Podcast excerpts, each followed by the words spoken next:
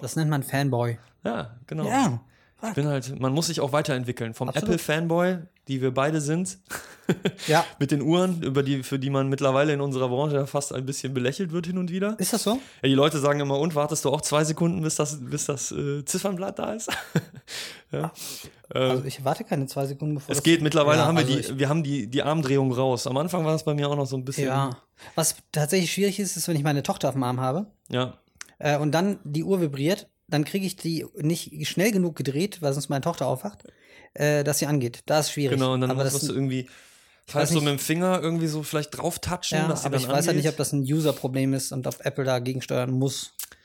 Ähm, ich glaube, das, das löst sich in drei Jahren, wenn wir ein Always-On-Display wahrscheinlich Ja. haben. Und seien so, wir ehrlich, welche E-Mail ist so wichtig, dass sie wichtiger ist als meine schlafende Tochter?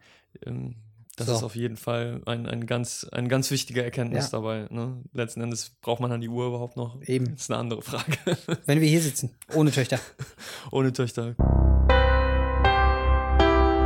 Formfreude. Super, dass du dir Zeit genommen hast. Oliver. Pitch, ich freue mich sehr, dass du bei Formfreude bist. Herzlich willkommen. Vielen Dank für die Einladung. Ähm, und wir, wir müssen eigentlich, ich habe, du bist einer der wenigen Leute die, bei Twitter aus Deutschland, die, die regelmäßig posten. In meinem Feed ist sonst nur Amerika und insofern Ja. bei dir wahrscheinlich auch viel Amerika und Ja, hab's auch ja. eben auf deinem Desktop gesehen. Ähm, freudige, freudige Ergüsse, schönes Thema. Trump ist am Start. Was hat das mit User Experience zu tun? Gute, gute Das werden wir in Frage, den nächsten aber, vier Jahren sehen. mm, mm, ganz Ein schönes. Thema. Ich habe gestern mit äh, zwei Kollegen aus San Francisco eine Videokonferenz gehabt, die Mhm. bei einem CRM-Hersteller in San Francisco arbeiten. Und jetzt ihre Auswanderung planen? Ja, ist genau. Die kommen nächste Woche für ein Training nach, zu unseren Kollegen nach Berlin. Und äh, ich habe sie gefragt, wie lange sie bleiben wollen, ob vier Jahre ausreichen beim Hotel. Und sie fragten wirklich tatsächlich direkt, äh, wie lange man denn bleiben könnte mit dem Besuchervisum. Ähm, also die haben alle, gerade Westküste, die haben alle überhaupt keinen Bock auf den Quatsch. Hm. Die haben tatsächlich Angst. Ich glaube, das ist das, das, ist das Mhm. entscheidende Thema. Die Mhm. haben nicht, das ist nicht mein Kandidat, ich mag den nicht, so wie wir es in Deutschland haben, wenn SPD oder CDU Ja, gewählt wird. so, das, das ist so wie, wie, wie hieß der äh, europäische Kommissar für, für, für, für Internet, hier, der, der jetzt gewechselt hat bei der EU-Kommission? Ich komme jetzt nicht drauf. Der auch so ganz offensichtlich überhaupt keine Ahnung vom Ja. Internet hatte. Ähm, und, und bei Trump ist das genauso. Ne? Wenn, der- wenn er über Internet gesprochen hat, hast du halt gemerkt, so, okay, der hat das mal von weitem gesehen und er hat es nicht Ja, verstanden. Das, das große Problem, was ich bei äh, Trump finde, ist, es ist mir egal, ob der Ahnung von Internet hat. Damit kann er relativ wenig kaputt machen. Aber ich glaube, der hat keine Ahnung, wie schwer, schwerwiegend Nuklearwaffen sind. Der hat. Keine Ahnung, wenn, das, wenn ich es richtig gelesen habe, ist eine Alternative zu Obamacare, dann zahlt das einfach selbst aus euren Ersparnissen, weil wir genau wissen, die Leute ohne das hat ja auch vorher schon so gut geklappt. die ja. Leute ohne Krankenversicherung Ja. haben riesen Ersparnisse. ich natürlich. glaube, der hat einfach keine Ahnung von Politik. Ja, bin sehr gespannt. Also es wird, wird, wird interessant zu sehen, wie viel, wie viel äh, Macht der Präsident tatsächlich auf politischer Ebene hat. Ich Ja. denke, auf sozialer Ebene scheint es gerade ein echt schlechtes Symbol zu sein. Ich meine, in den ersten Tagen war zu erwarten, dass man jetzt erstmal jede Menge Nachrichten kriegt, wo, wo nicht so schöne Sachen Ja. passieren, ne, weil einfach dieser Rassismus so ein bisschen ähm, äh, die, äh, bühnentauglich wird in, wieder, ja, dass man Absolut. da wieder offen drüber sprechen kann. Das, die Symbolkraft ist nicht so schön. Ähm, politisch weiß ich auch noch nicht so genau. Also ich bin, ich bin irgendwie optimistisch im Herz immer Mhm. und deswegen weiß ich noch nicht so genau, Die ob ich. Befürchtung ist halt, dass er in seiner Ähm. Amtszeit, ich glaube, drei oder vier, sogar vier Supreme Court Judges benennen, also nominieren darf. Je nachdem, wie viele von den alten Demokraten da jetzt rausfliegen. Ne? Ja. Ja, also das sind, ich glaube, drei sind relativ klar, dass sie innerhalb Mhm. der nächsten vier Jahre rausgehen, alt, wenn nicht ja. sogar vier. Mhm. Und äh, da würde er halt irgendwelche ganz stockkonservativen reinsetzen, die dann auf Lebenszeit da sind. Ja, wobei halt zum schwierig. Beispiel, ich glaube, ohne da jetzt die ganze Zeit mit dir drüber sprechen zu wollen, weil das ist auch wieder so ein Thema. Es ist so komplex. Mhm. Ich glaube nämlich, für amerikanische Verhältnisse ist er gar nicht so konservativ. Nämlich für die meisten Republikaner ist er gar nicht konservativ genug. Und deswegen ist jetzt die letzten Endes, ich habe jetzt einen Artikel darüber gelesen aus Amerika, wo halt steht, letzten Endes wird er wahrscheinlich diese Plätze nicht unbedingt mit Erzkonservativen besetzen, sondern vielleicht einfach einfach nur mit Freunden. Vielleicht wird das letzten Endes mit, und vielleicht sind das gar Frederik keine von Anhalt. ja, wer auch immer dann, dann wenn er da sitzt. Also äh, ich glaube, ziemlich, ziemlich komplexes Thema. Was wir aber Ja. definitiv gesehen haben und was ich, was ich äh, im Kontext, Kontext zur Digitalbranche spannend finde, was ich auch meinen Studenten in der Medienpsychologie immer wieder äh, preache, ist, dass alle Marktforschung und alle Meinungsforschung im Vorfeld vollkommen neben der Spur war. Und deswegen für uns ja auch in Deutschland, ne, also wenn, wenn man vorher gefragt hätte, auch in Deutschland, wer wird die Wahl gewinnen, so da hätten vielleicht 25 Prozent maximal hätten Trump gesagt, wenn überhaupt. 538, was so für die meisten Amerikaner so eine, so eine tägliche Anlaufstelle ist, weil wie viele politisch meinungsforschende tägliche Anlaufstellen gibt es im Internet Ja. nicht so viele. Und 538 war halt ganz vorne und die haben halt auch äh, Hillary irgendwie 80 Prozent Wahlsieg vorhergesagt. Noch, noch, deutlich mehr. ja. Und offensichtlich ist das vollkommen an der Realität vorbei. Und ähm, ich glaube, da stecken irgendwie zwei Probleme hinter. Das, das eine ist, ich, das sage ich meinen Studenten immer, du kannst Leute nicht fragen, was sie tun werden. Mhm. Die sagen dir das nicht. Erstens, entweder wissen sie es nicht äh, oder sie wollen nicht darüber sprechen. Das sind so die, die Ja. beiden Hauptgründe. So auch wenn, wenn wir irgendwie, Studenten wollen immer einen Fragebogen erstellen, so was von diesen Produkten würden sie kaufen. Das ist vollkommen irrelevant. Die, die, die, die Erkenntnis davon. Ja. Genau, so du, und zwar ohne, dass sie es wissen. Ja. Ja, also du musst irgendwie implizite äh, äh, Werte finden. Und du musst finden, dass sie sich wirklich verhalten und das Verhalten beobachten. Aber das ist halt wahnsinnig aufwendig. Eine Befragung ist so schön, schön Das ist einfach. so schön ne? einfach. Und dann hat man die Statistik da und dann sind alle in Sicherheit und auf einmal merkt man, der Realität ist ganz anders. Ich glaube, in Amerika ist noch diese zweite Seite, ähm, dass das Internet viele der, der Trump-Wähler überhaupt nicht, also zumindest das Internet in Anführungsstrichen, das, was wir jetzt als Internet bezeichnen würden, gar nicht erreicht. Und Man merkt halt, in was für einer Blase wir beide und Genau. wahrscheinlich die meisten, die gerade zuhören, äh, in Wirklichkeit leben. Ich habe in meiner Timeline nicht eine einzige Person aus den USA, die sagen, Trump ist cool. Die sind alle unglaublich schockiert. mh, genau, Jetzt und deswegen sehen wir Trump auch, gewählt. sehen So. wir auch immer nur die Leute, die, die Trump wählen am Ende, die extrem laut darüber sind Ja. und die halt dann irgendwie schockierend aussehen. So wie es bestimmt auf der anderen Seite auch irgendwie crazy Typen Mit gibt. Ja? Sicherheit. Aber die kriegen wir zu Gesicht, aber so die, die normalen, falls es sie gibt, so, ne, die normalen Menschen, also über 50, 50 Millionen Menschen, da über müssen 50, jedem, also über 25 Prozent der USA, Genau. ne, leider nur, aber Äh, die kriegt man gar 50 nicht. Prozent der Wähler haben ihn gewählt und damit äh, die sieht man gar nicht, die hört man gar nicht, die hören wir zumindest nicht. Und umgekehrt wahrscheinlich genauso. Ne? Zum Thema Meinungsforscher und Marktforschung hat äh, Jan Böhmer, glaube ich, heute Morgen den, den treffendsten Tweet rausgejagt, wo er Ja? sagte, wo ist eigentlich der Unterschied zwischen Marktforschung und Astrologie? Ja, gute Frage. Ja. Ähm, als, als wissenschaftlicher Psychologe Mhm. würde würde ich auch immer sagen, es, da geht, es geht schon. Ja, aber, aber der einfache Weg ist meistens der falsche und es ist sehr, sehr aufwendig. Ne? Also wenn ich, wenn ich Verhalten von, also er, erstens muss ich natürlich gucken, dass ich möglichst repräsentative Zielgruppen kriege und die kriege ich nicht. 90 Prozent der psychologischen Forschung ist mit Studenten und Studenten sind ja auch die, wenn die Studenten gewählt hätten, das ist für mich ja die, ein, die, die, die wahre Erkenntnis der letzten Wahlen von Ja. Brexit und auch AfD in Deutschland und Trump ist, dass alte Menschen den jungen Menschen die Zukunft verballern. Kaputt machen. So, ne? Ja. Und ich habe mich schon lange gefragt, ob man nicht, äh, ob man nicht ab 50 einfach sein Wahlrecht aufgeben müsste. Das wäre natürlich dann so, dass die jungen Leute den alten Leuten, die. die Olli, Olli die, Thülmann von Giant Swarm hat heute Morgen ein großes Ding bei, bei Facebook rausgehauen mit einem tatsächlichen Rechenexempel, äh, wie man als äh, junger Mensch, so unser Alter, irgendwie äh, hat die Stimme drei Votes wert und das nimmt im Alter ab, Mhm. äh, bis hin zu nur noch einem Vote. Ja, Ich weiß nicht, ob das das Richtige ist, weil zum Schluss, Modell quasi. um zum Schluss ist ja Mhm. wahrscheinlich auch der Punkt, dass äh, tendenziell die Älteren vermutlich mehr Steuern zahlen. Also kannst du auch da argumentieren und sagen, die tun mehr für den Staat, warum haben sie Mhm. kein Anrecht zu wählen? Und Ja, also was wir zumindest wi- wissen, ist, dass im Schnitt der Mensch mit der Zeit konservativer wird, weil er einfach mehr erlebt hat, was es wert ist zu konservieren. Also das ist, Absolut. ich merke das an mir auch. So, ich bin äh, auch äh, immer wieder erstaunt, an welchen Stellen sich konservative Einstellungen entwickeln, wo ich vielleicht vor zehn Jahren oder vor 15 Jahren noch anders gedacht hätte. Und äh, auf der einen Seite, und eine Kultur lebt natürlich auch davon, von, von konservierenden Strömungen und von, von innovierenden und, und liberaleren Strömungen. Aber ähm, jetzt gerade zumindest in Ländern wie Deutschland oder Amerika durchaus auch, ich kenne die Altersverteilung in Amerika nicht, aber in Deutschland ist die Altersverteilung halt brutal. Ne? Ja, Über 50 Prozent der Deutschen sind über 50. Ja. Und die gucken auch noch alle wahnsinnig viel Fernsehen. Das heißt, die, die sind auch noch sehr homogen in ihrem Denken. Das ist auch, was die Ja. Psychologie uns zumindest nahelegt. Wenn man Kultivierungshypothese sagt, je mehr du fernsiehst, desto näher ist deine Einstellung an dem homogenen Weltbild, was das Fernsehen Verständlicherweise, äh, ja. zeigt. Weil wir im Fernsehen nicht gar nicht die die Möglichkeit haben, viel, viel zu differenzieren, ja, weil, weil das Medium dafür das nicht so richtig hergibt. Ähm, und das ist, eine, das, das ist eine blöde Tendenz irgendwo. Ähm, so, also Alter plus diese klassische Mediennutzung plus die Konservativität führt einfach dazu, dass, dass da so ein bisschen Fortschrittsblockade oder, oder also vor allen Dingen sozialer Fortschritt so ein bisschen äh, schwieriger ist. Ja. Ich, weiß, ich weiß auch nicht, ob es die Stimmen von Jungen mehr wert zu machen. Vielleicht sind wir auch an der falschen schwierig. Stelle, um uns, um uns da wirklich eine Meinung zu bilden. Oder ist es vielleicht ist es für uns schwierig, eine Meinung da zu bilden. Ich habe es gestern äh, bei Facebook in einer äh, sehr kontroversen Diskussion ähm, unter einem meiner Posts äh, mitbekommen, wo ich gesagt habe, mir geht es nicht schlechter, seitdem die CDU oder die Große Koalition dran ist. Ähm, Ja. Mir nimmt niemand meinen Job weg. Meine Ja. Steuerbelastung ist nicht gestiegen in den letzten Jahren, weil wir Ja. Flüchtlinge aufnehmen.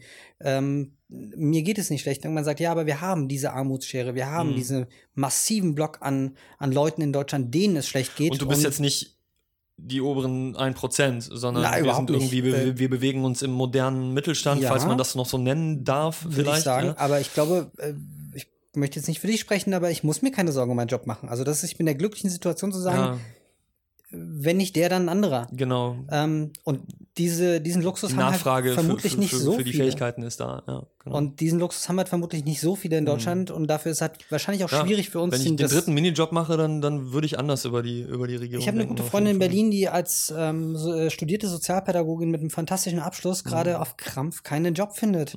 Äh, wo man sich auch fragt, warum werden solche Leute nicht gesucht? Warum werde ich mit Jobangeboten überschüttet und äh, die, die verdammt viel können und extrem viel Gutes tun? Weil Sozialpädagogik kein Buzzword ist, aber ja, User vermutlich. Experience schon. Ja, vermutlich, genau das. Vielleicht ändert sich das, aber, Ja. aber klar, so in der Zeit, in der wir jetzt leben, ist das mit Sicherheit eines, äh, eines der Probleme. Ja. Formfreude, der Politik-Podcast. Der Politikpodcast, genau. Ich habe, ich glaube, ich in der ersten Episode mit, mit äh, John Mina habe ich gesagt, ich werde nie über Politik sprechen. Aber das geht natürlich nicht, weil äh, letzten Endes es sind immer Dialoge und es geht immer um verschiedene Themen und dich bewegt das gerade und mich bewegt das auch Absolut. gerade und ich glaube, viele bewegt es gerade. Und ich weiß, wahrscheinlich in zwei Wochen wenn ich den live stelle, ich glaube, es ist eher zwei Wochen, dann bewegt es keinen mehr und die Leute lachen irgendwie und sagen, ja, Ich hoffe, dass es uns noch bewegt. Ja, Weil wahrscheinlich. muss man uns ganz sagen, das, was in Amerika gerade passiert ist, das droht uns nächstes Jahr. Genau. Die, ich glaube, die, ein, ein, ich weiß nicht, ob der große Teil, aber ein Großteil von Deutschland möchte nicht nochmal Merkel haben. Hm. Ähm, meine Meinung ist dazu ein Ja. bisschen, ein bisschen gespalten, aber der möchte nicht mehr Merkel. Und jetzt kommt wollen die ja Frage, sogar einige nicht mal Europa haben, weil, weil offensichtlich Frieden total langweilig geworden ist. Äh, Ja, ja, genau. Das- und jetzt kommt die große ja. Frage, wer ist die Alternative zu Merkel? Hm. Wen kann man tatsächlich Heißt hinstellen? vielleicht jemand sogar Alternative? Hm. ne, wen kann man hinstellen als Alternative zu Merkel? Gehen wir davon Mhm. aus, Merkel kandidiert. Mhm. Ähm, selbst wenn nicht, wer, wer ist die Alternative, damit wir nicht von Kanzlerin Petri sprechen? Hm. Weil die sind laut genug, die versprechen Einhörner, die versprechen das, das Goldene, weil die können das versprechen, weil die Mhm. wissen ganz genau, die werden so schnell eh nichts erfüllen müssen. Ja, und postfaktisch sind unsere Versprechen sowieso bedeutungslos. Es geht nur um Charisma und. So, und äh, ja. davor habe ich echt nächstes Jahr richtig Bammel, dass uns genauso eine Klatsche erwartet in Deutschland, äh, weil halt einfach die Idioten mit den, mit den hohlen Aussagen laut genug sind. Hm. Hm. Aber gut, das äh, nächstes Jahr halt.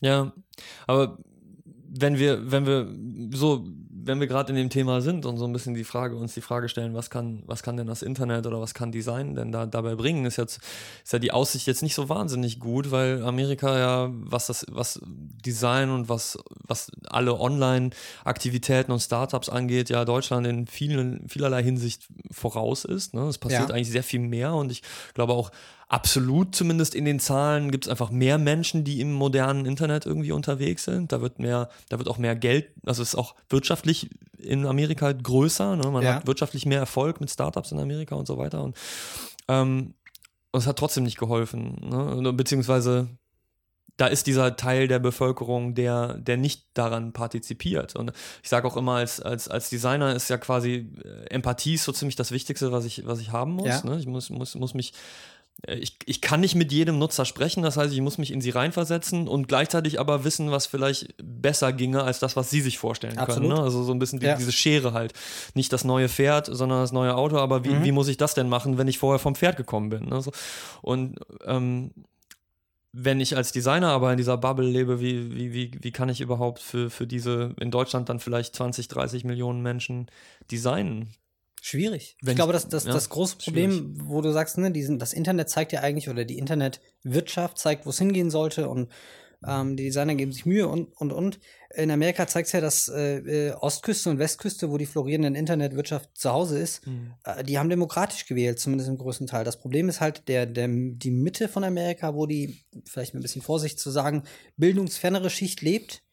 Ähm, Zumindest nach gewissen Interpretationen des Wortes Bildung. Ja. Also eben nicht so digital gebildet und, So, und meinetwegen äh, dort- auch vielleicht etwas nationaler im Fokus, weil man so auch unter sich ist, so ein genau. bisschen. Ne? Also dort der, gewinnt Trump an Stimmen. Und ich glaube, das gleiche halt Problem hast du in Deutschland. genau. Ähm, du musst nicht äh, die Leute davon überzeugen, dass äh, Politik wichtig ist, die jeden Tag äh, irgendwie auf CNN unterwegs sind, die jeden Tag die, die Medien äh, in welcher Form auch immer konsumieren. Du musst die überzeugen, die vor RTL hängen und sich äh, Frauentausch angucken. Hm. Ähm, äh, die musst du davon überzeugen, dass es sinnvoll ist, sinnvoll zu wählen und nicht den ganzen Predigern äh, zuzuhören, die, die irgendwas Lautes Ja, ich glaube- äh, krakeelen. Ich glaube, da, me- mein Problem ist, man müsste sie, also, und, und ich tue jetzt den, also ich, ich, ich weiß nicht, wie viele Menschen das sind, die den ganzen Tag RTL gucken und Frauentausch gucken. Ich sage immer, RTL zeigt uns dauernd auch diese Menschen und sagt uns, das ist ein, eine große Gruppe der Bevölkerung und ehrlich gesagt weiß das niemand. Das ist richtig. Ne, wie, wie viele, wie Ja. viele dumme Assis haben wir in Deutschland? So, in Anführungsstrichen. Weil ich sage,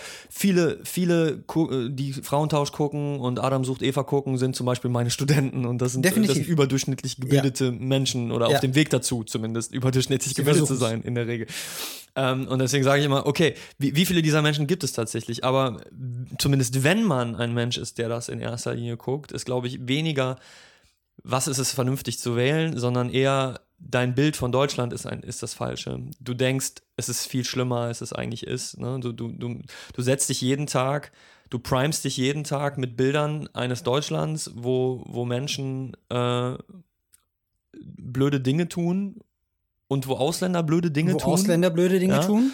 Und die sind total gefährlich. Wenn, wenn du vor die Tür gehst, hast du in der Regel damit weniger Probleme. Wenn wir bei uns von Regionen sprechen, die dann besonders äh, rechts der Mitte sind, äh, haben sie weniger Probleme mit Flüchtlingen in der Regel. Also, äh, Ja. was heißt Probleme? Also, sie haben auch weniger Auseinandersetzungen mit Flüchtlingen. Ne? Wir haben ja, im, im, äh, meinetwegen in Köln oder in Berlin haben wir, haben wir mehr äh, Auseinandersetzungen mit, mit Mig Menschen mit Migrationshintergrund, aber daran merkt man dann halt weniger Probleme. Ne? Also einfach mehr Auseinandersetzungen, weil das alltägliche Auseinandersetzungen, Ja. positive Aus Aus Auseinandersetzungen sind. Ja. Ne? Und, und wenn ich die ganze Zeit das nur im Fernsehen sehe, sehe ich immer die Abweichung der Norm und sehe immer das Gefährliche. Ähm, und dann, dann ist mein Weltbild einfach anders. Mein Weltbild. So wie in Amerika eben. Amerika ist irgendwie scheiße in, in der mittleren, in der Mitte von Amerika und deswegen muss das irgendwie great again gemacht werden. Und an der West- und Ostküste bist du, hast du eher optimistische Menschen, die sagen, wieso, ist doch alles cool, lass doch weitermachen. Ne? so Aber, schlimm ist es doch gar nicht. Guckt Und- euch die Zahlen an. Es ist, es und es stimmt vielleicht auch, dass in der Mitte nicht so cool ist. Und wenn, wenn Ja. ich jetzt sagen würde, ja, in Deutschland, in, in, in der Mitte von Sachsen-Anhalt ist vielleicht gerade auch nicht so toll, ja, wenn, wenn ich da jetzt gerade lebe und Ja. meine Jobaussichten sind da auch nicht so toll. Absolut. Ja? Und vor allen Dingen bekomme ich nicht unbedingt ein Bild davon zu sehen, dass es toll ist. Und ähm, was ich gerade gelesen habe, was ich schön fand, äh, jemand, der an Silicon Valley appelliert hat, der gesagt hat, mach dein nächstes Startup doch mal in äh, Ohio oder dann Ja. in, in, in Texas. Ja? In Texas passiert da durchaus auch schon einiges. Und das wäre ja so ungefähr wie wenn du in Deutschland eben sagst, nicht mach in Köln oder in Berlin oder in München oder in Hamburg dein Startup oder so, sondern geh halt nach Sachsen oder nach Sachsen-Anhalt oder äh, nach Mecklenburg-Vorpommern oder so. Ja. Die, äh, äh, geh mal dahin. Ne? Und ich, ich glaube, das würde wahrscheinlich einen großen Unterschied machen, weil mit den Menschen, mit denen man sich umgibt, die kann man besser empathisch verstehen. Auf der anderen Seite beeinflusst man ja auch wiederum die Menschen in seinem Umfeld und kann vielleicht optimistisches, aber wer macht das denn? Ne? Weil das, Das ist eine super gute Frage. Wir machen ja hier relativ viele User-Tests, wo wir User Mhm. einladen, die unsere Produkte äh, hier in genau diesem Raum äh, dann testen und, und wo wir einfach zugucken, weil wir halt nicht alles nur mit Zahlen messen wollen, sondern auch mal den einzelnen User, wo man extrem viel spannende Dinge lernt- lernt. Äh, das Ding ist, wir sitzen in Köln. ja, Ich schreibe diese, diese Tests aus und sage, okay, kriegt irgendwie einen 20 Euro Amazon-Gutschein, wenn ihr kommt. genau. Und dann kommen halt Kölner. Und dann kommt Kölner. Klar. So, äh, wir sind hier, ne, wirst wahrscheinlich gleich noch zwei, drei Worte erzählen. Wir arbeiten Mhm. mit Studierenden und äh, dementsprechend kommen äh, Kölner Studierende, also wahrscheinlich die gleichen Leute, die bei dir in den Vorlesungen sitzen. Ja, genau. ähm, die, die, halt die- irgendwie äh, ein bisschen Taschengeld brauchen, damit sie am Wochenende wieder feiern gehen können. Genau, So, also gut, das- äh, das- andere Realität. wir machen, haben eine Jobplattform für Studierende, insofern das ist schon okay so, aber okay. die kommen da nie hin. Das heißt, den, äh, den Studierenden aus Leipzig, aus, aus Dresden etc., den werde ich hier nicht vor Ort haben. Hm. Ähm, ich habe sogar tatsächlich genauso weit gedacht. Wir haben 19 Büros quer durch Deutschland verteilt, Mhm. diese User-Tests in unserem Büro in Leipzig auch mal zu machen, Mhm. um einen anderen, einen anderen Schlag Menschen davor zu haben, weil die Erkenntnisse, die ich hier treffe in den User-Tests, die sind durchaus unterschiedlich, aber zum Mhm. Schluss sind das alles irgendwie die gleichen. Genau. Da, dann kriegst du, du hast ja eine subjektive Auswahl, du kriegst ein homogeneres Bild in irgendeiner Form, ja.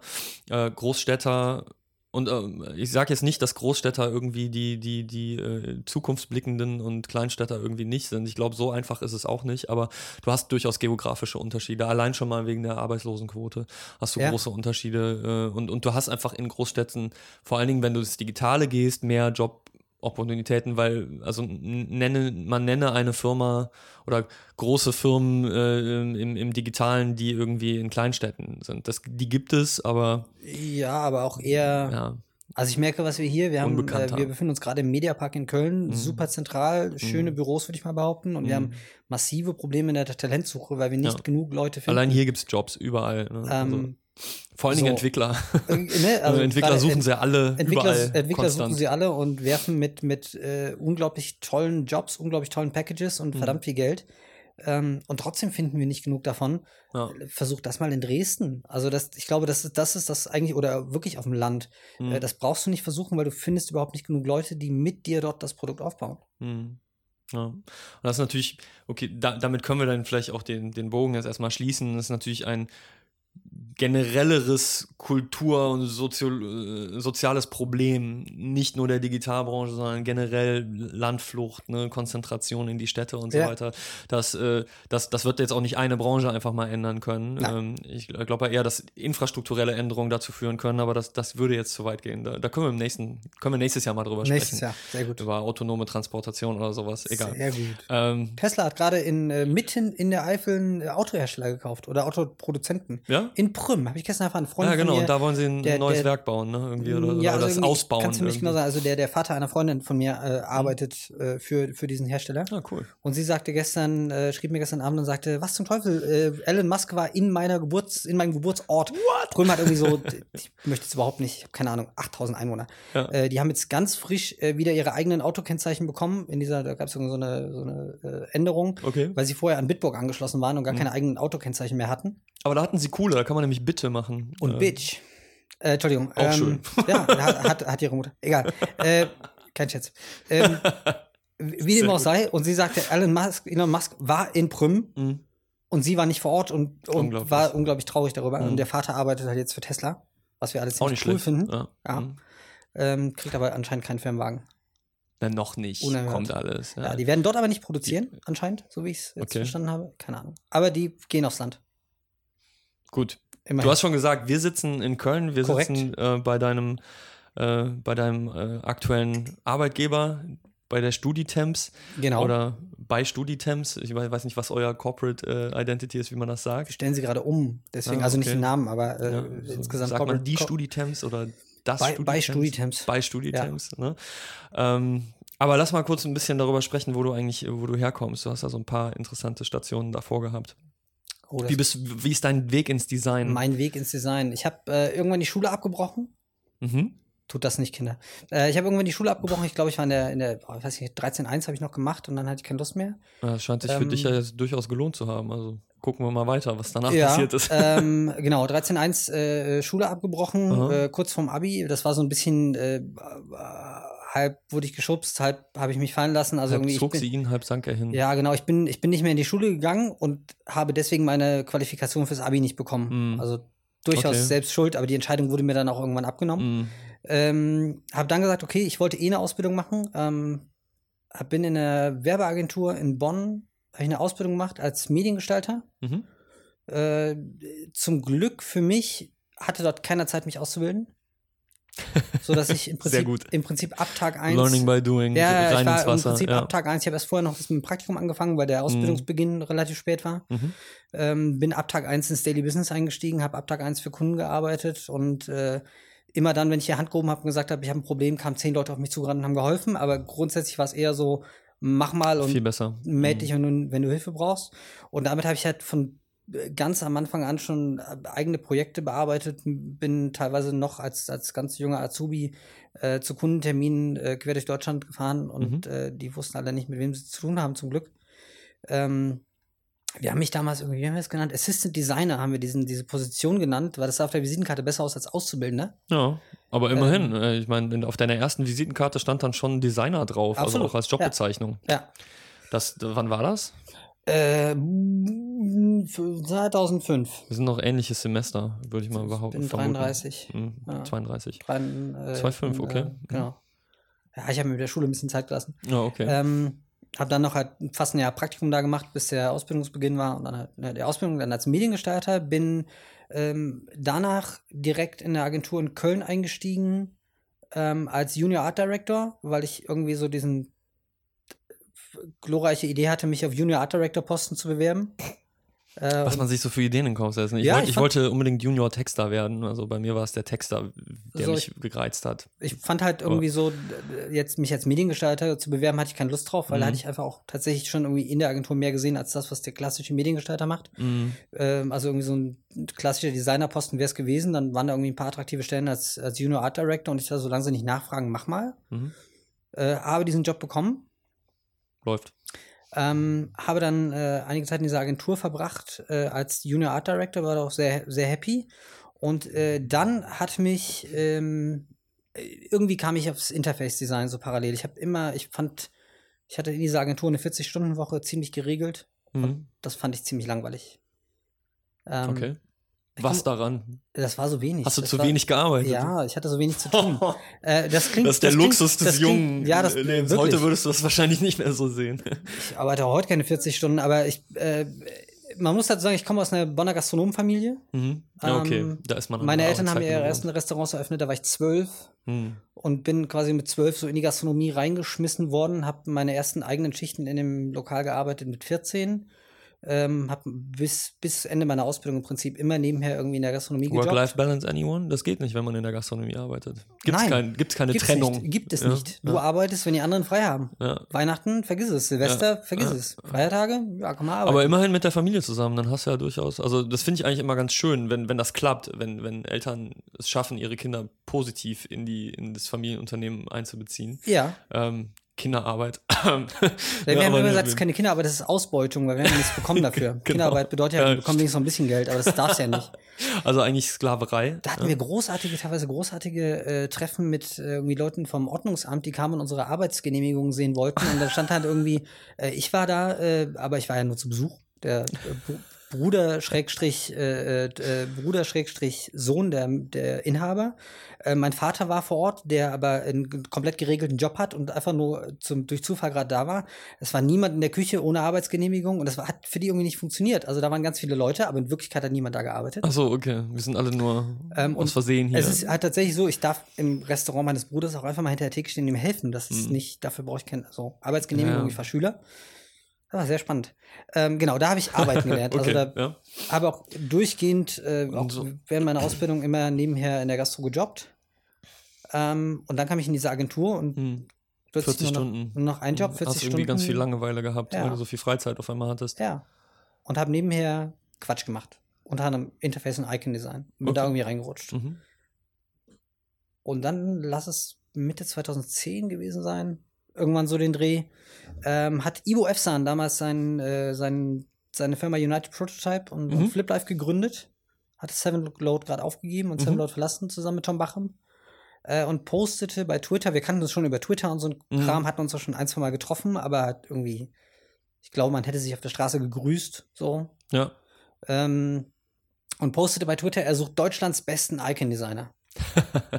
und daraufhin habe ich geschrieben, ich habe keine Ahnung, äh, äh, was du suchst, aber guck mal hier und habe ihm irgendwie so eine Arbeitsprobe äh, bei Twitter zugeschickt und er Mhm. schrieb zurück, das ist geil, kennst du den, der das gemacht hat?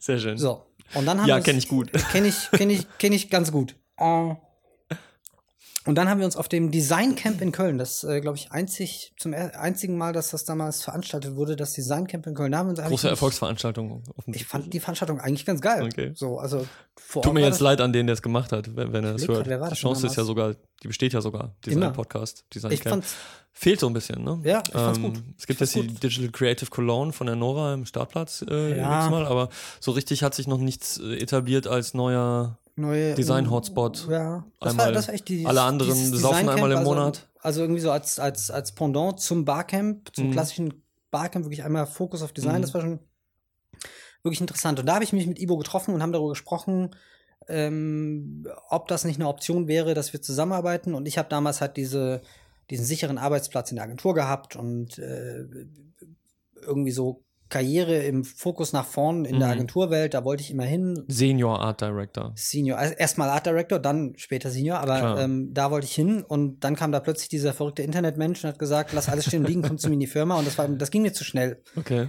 Das war zu, zu, zu schnell, zu viel, zu anders und daraufhin haben wir uns darauf geeinigt, dass ich einfach nebenberuflich als Freelancer für ihn arbeite. Mhm. Das war ganz cool, weil ich plötzlich für den Quatsch, den ich abends nach der Arbeit gemacht habe, Geld bekommen habe. Hm, nicht schlecht. Und dann habe ich irgendwie ein halbes Jahr für ihn gearbeitet, war ständig bei ihm im Büro, äh, damals hier in Köln im Friesenplatz, Friesenplatz, ja. äh, das Friesenloft. Äh, Kennen, glaube ich, die ein oder anderen, die diesen Podcast hören. Da waren ja auch mal die ein oder andere Veranstaltung. Ganz nett da. wunderschön. Wunderschön bis heute. Echt Traumlage. Von einer Ecke des hinteren Balkons sogar ein bisschen Domblick. Genau, wenn man sich so ein bisschen genau, wenn man sich so aus dem gelehnt hat. Gelehnt hat. ähm, allein die Dachterrasse da oben. War schon schön. Mhm. Ähm, und irgendwann hat es mich dann zu sehr, zu sehr gerissen und Ivo sagte schon währenddessen. Willst du nicht Zeit, einziehen? Komm doch, Mhm. guck mal hier, der Arbeitsplatz, da könnten wir so.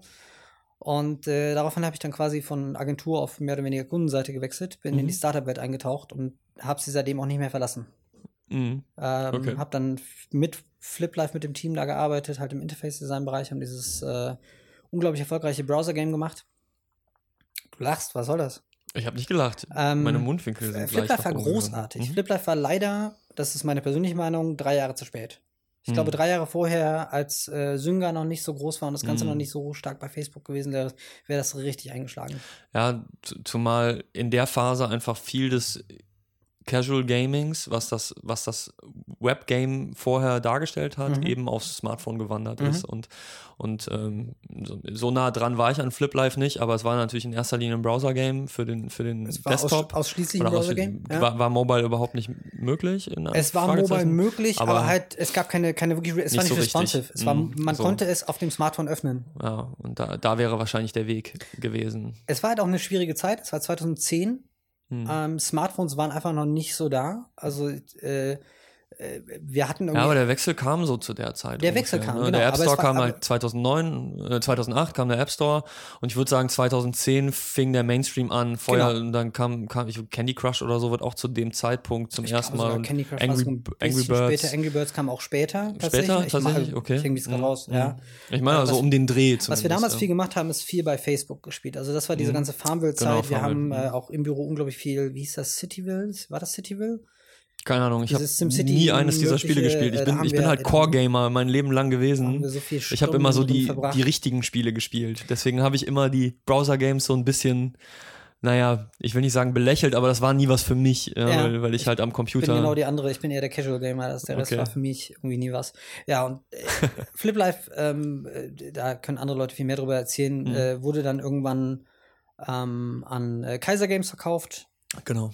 Ähm, die haben das auch noch ein paar Jahre betrieben. Das hat auf jeden Fall echt sexy Icons.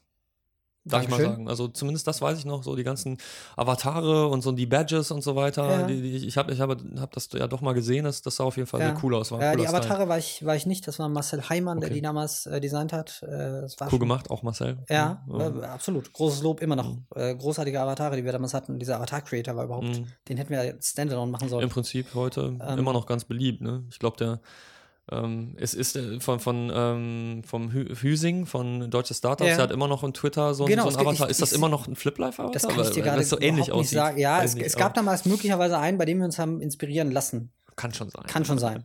Man, man bekommt sowas ja auch nicht mehr aus dem Kopf. Nee. Ähm, genau, und äh, FlipLife hat dann im Zuge des Verkaufs oder auch kurz vor des Verkaufs äh, einigen Mitarbeitern auch gesagt, dass es möglicherweise mit den Jobs dann ein bisschen schwieriger werden könnte. Und in Mhm. diesem Zuge habe ich dann gesagt, okay, äh, ich akzeptiere das und ähm, habe die Chance genutzt und mich selbstständig gemacht als Designer. Mhm.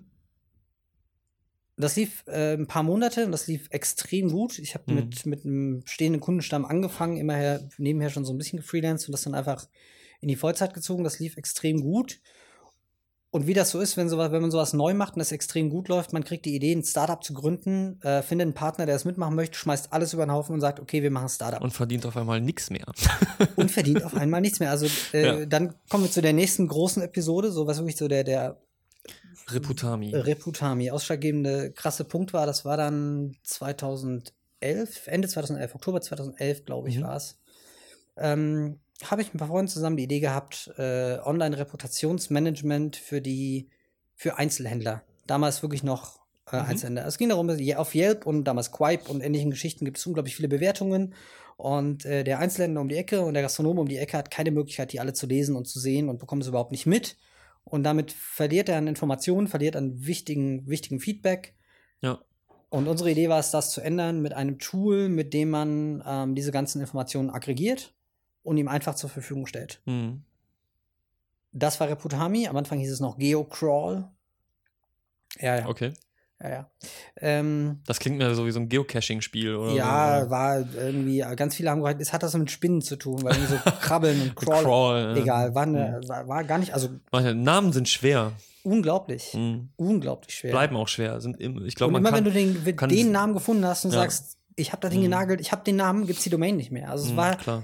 So und ähm, äh, deswegen Reputami. Mhm. Es stand dann zum Schluss äh, Reputami, Reputado und Reputara waren irgendwie noch so äh, zur Auswahl. Reputami Ja, hat irgendwie das, das Ding gemacht.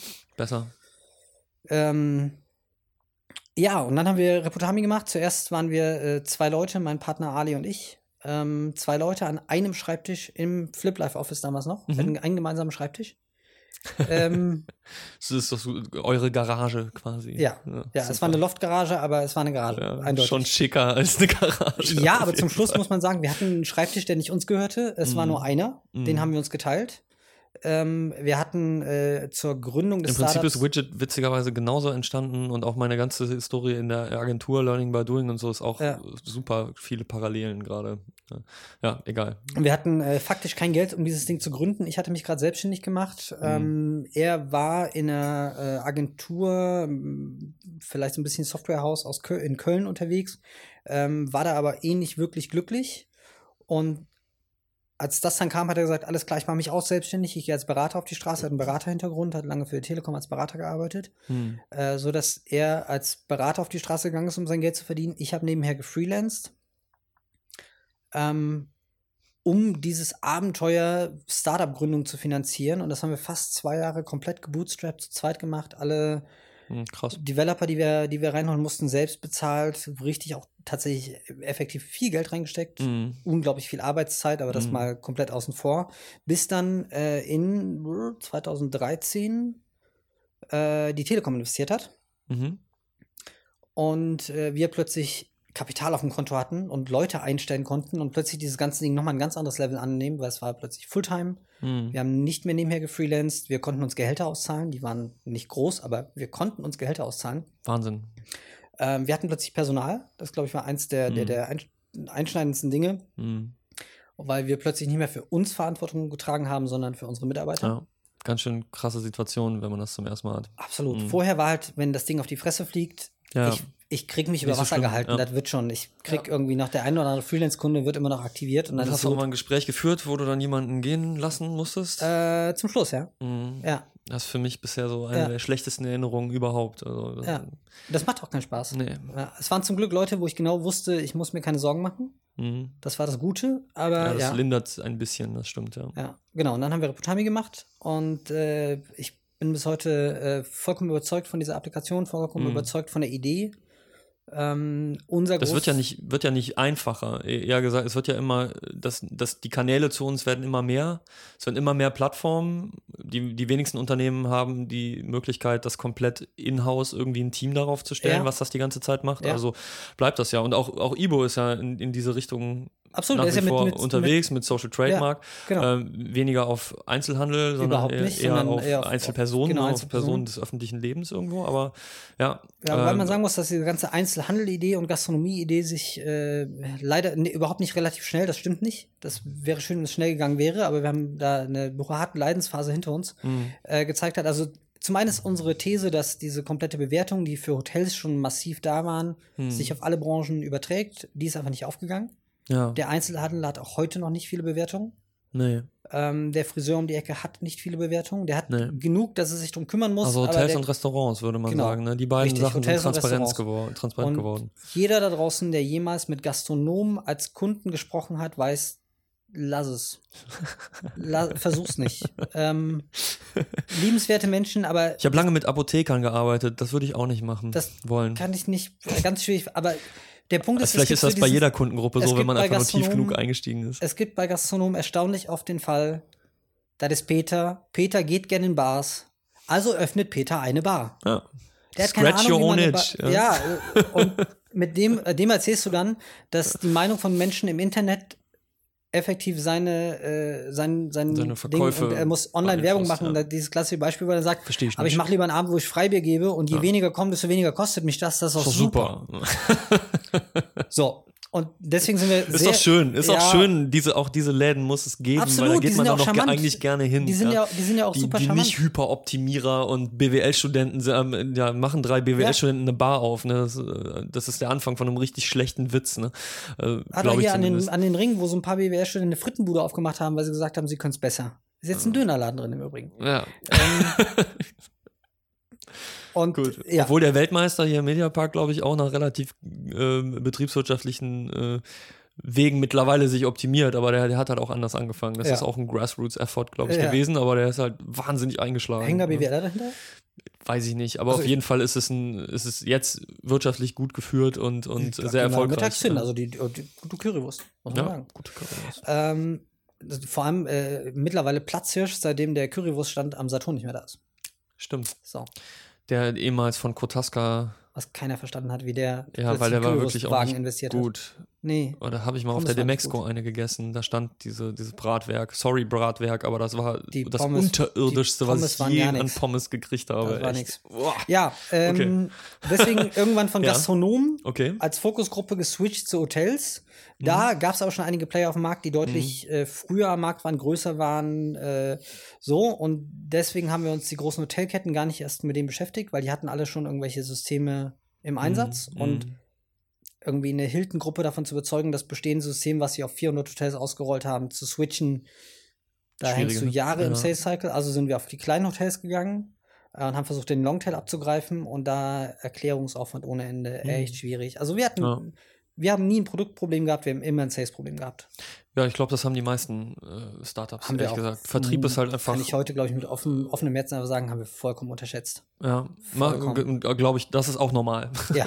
So, weil, weil Startups gründen in der Regel nicht Vertriebsleute, sondern halt Ja. Product Guys, so, Was weil auch die sagen, ist. die Idee ist geil. Ne? Und- Was auch richtig ist. aber du, du, hast dann, du brauchst auch so jemanden wie, wie hier von, von Eat Smarter. Ähm, nein, heißen die so? Die heißen nicht Eat Smarter. Wen Nein, meinst nein, nein. Mealmates, Entschuldigung, Ja, von Mealmates. Mealmates aus dem Startplatz Ja. und der, der Gründer, der halt einfach selber Klinkenputzen macht und zwar irgendwie die ganze Zeit und Ja. super engagiert und auch cool ist und der Ja. geht dann einfach zu den Unternehmen und der redet mit denen und wenn, wenn du sowas machst, das, das, das ist der richtig, das ist ein guter Weg und du, ich glaube, du brauchst einen Founder oder einen dabei, der sowas macht. Ja, aber du kannst dich halt, Ähm, das Problem an mindestens. Klinkenputzen ist, das ist zu teuer. Das ist einfach zu teuer. Wenn ich äh, überlege, also in Köln Hotels, die kann ich noch Mhm. Ja, ablaufen. Äh, ich kann nach ja. Bonn und Düsseldorf Wenn du fahren. am Ende an den Das User kann- nur verdienst und Ja. an, den, an, den, an den Läden selber nicht, ja. Ja. dann kannst du als Geschäftsführer. äh, So, gut, du kannst das nur machen, solange Geld noch nicht das Problem ist. Ja, in, den ersten, in dem ersten Jahr vielleicht, wo du dir sowieso nichts bezahlst, dann ist es auch nicht so teuer. Dann, dann, dann musst du es vielleicht auch tatsächlich mal machen, ja, um wenn so du eine kritische Investor Masse. an Bord hast, also in ja, Deutschland, genau, dann ist schwierig. in Deutschland Investor an Bord heißt, du musst ab dem ersten Tag Zahlen liefern. Die müssen noch nicht groß sein, aber du musst Zahlen liefern. Äh, in Deutschland kriegst du und meiner dann Meinung nach gehst du zu Studietemps und dann kriegst du Studenten, die dann in den Läden gehen und äh, die, die an, onboarden. Ja, aber die kosten ja auch wieder Geld. Ja, aber die, das ist doch nicht so viel wie ein CEO. N nicht so viel wie sie. Nee, äh, Wahrscheinlich. Wir können darüber diskutieren, was wir uns damals ausgezahlt haben, aber zumindest nicht so viel wie ein guter Salesmensch. Auf Mhm. der anderen Seite sind die halt keine guten Salesmenschen. Und so ein Hotelier, der kriegt halt am Tag hört man gerade weg. Ja. was. Nein, Entschuldigung, ich glaube, Das sind ist bestimmt auch gute Salesmenschen dabei. Ja, unsere Salesmenschen sind fantastisch. nee, ich meine bei den Bei den Studenten. Studenten. Vermutlich, aber Vermutlich. Muss erst mal naja. finden. Ja. Ähm, in jedem Fall äh, sehr schwieriges Geschäft an einzelne Hoteliers zu Mhm. verkaufen. Hm. Äh, wir haben äh, ab Tag 1 gesagt, das Geschäft ist international, haben uns Mhm. Partner in, in verschiedenen Ländern gesucht, ähm, haben das Ganze über Online-Vertrieb versucht, was äh, in der Hotellerie erstaunlich schwierig ist. Hm. Also da ist halt echt noch viel mit Klinkenputzen und, Ja. und Telefonieren. Und das ist, das ist auch nicht nur in der Hotelleriebranche. Wir, Im Digitalen tendieren wir oft dazu zu vergessen, dass also die Location, wo ich bin und der, der persönliche Kontakt zu den Menschen irgendwie einer der Haupttreiber Ja. für, für Beziehungen, für Vertrieb. So, Vertrieb ist ein Menschengeschäft. So auch, auch da, wo, wo es ausgenutzt wird, ja, in diesen ganzen Schneeballgeschichten sieht man, oder in den Pyramiden-Schemes Ja. sieht man, dass es am Ende, es geht immer über persönliche Beziehungen und die werden halt instrumentalisiert und ausgenutzt und da wird Scheiße mitgemacht. Aber so in, in den Apps und ich habe selber eine Startup-Phase hinter mich gebracht und wir, wir haben es eben nicht wirklich, wir, wir haben es halt parallel zu der Agentur gemacht, was, was auch, was ich niemandem empfehlen würde, weil du einfach immer eins von beiden stiefmütterlich behandelst und entweder Mhm. geht dir das Geld aus oder es geht dir die, die, der Steam aus Ja. im Startup, ne? Absolut. weil, weil du nicht genau weißt, wo du jetzt für arbeiten sollst am besten. Und ähm, da haben wir es auch unterschätzt, dass halt äh, gerade im Vertrieb so die, die, du, es reicht nicht, einfach nur ein gutes Produkt zu machen. Nein. Das, das reicht halt leider nicht. Es, es war mal vielleicht ganz am Anfang so, also wenn du 2009 eine gute Idee hattest für ein skalierbares Geschäftsmodell international und in den App Store reingegangen wärst oder so, dann hättest du das Äh, vielleicht genau. machen können. Aber dieses Fenster geht halt so schnell Ja. zu. Ne? Ja. weil es einfach zu viele gute Produkte gibt und die, ein anderes Produkt, was einen guten Vertriebskanal hat, dann bist du halt raus. Absolut. Ja. Absolut. Mhm. Ja, und irgendwann kam dann halt der, der große, knackige Punkt. Wir hatten dann eine internationale Customer Base, wir haben gute Umsätze geschrieben, das war nicht so, aber wir haben halt gemerkt, Mhm. der, der, das Wachstum ist das große Problem. Mhm. Also wir haben echt äh, einfach, es, es skalierte nicht so, wie wir es wollten, weil es halt eher mit Sales-Leuten skalierte, als mit, mit irgendwie online und wir werfen ein bisschen Geld auf Google. ja.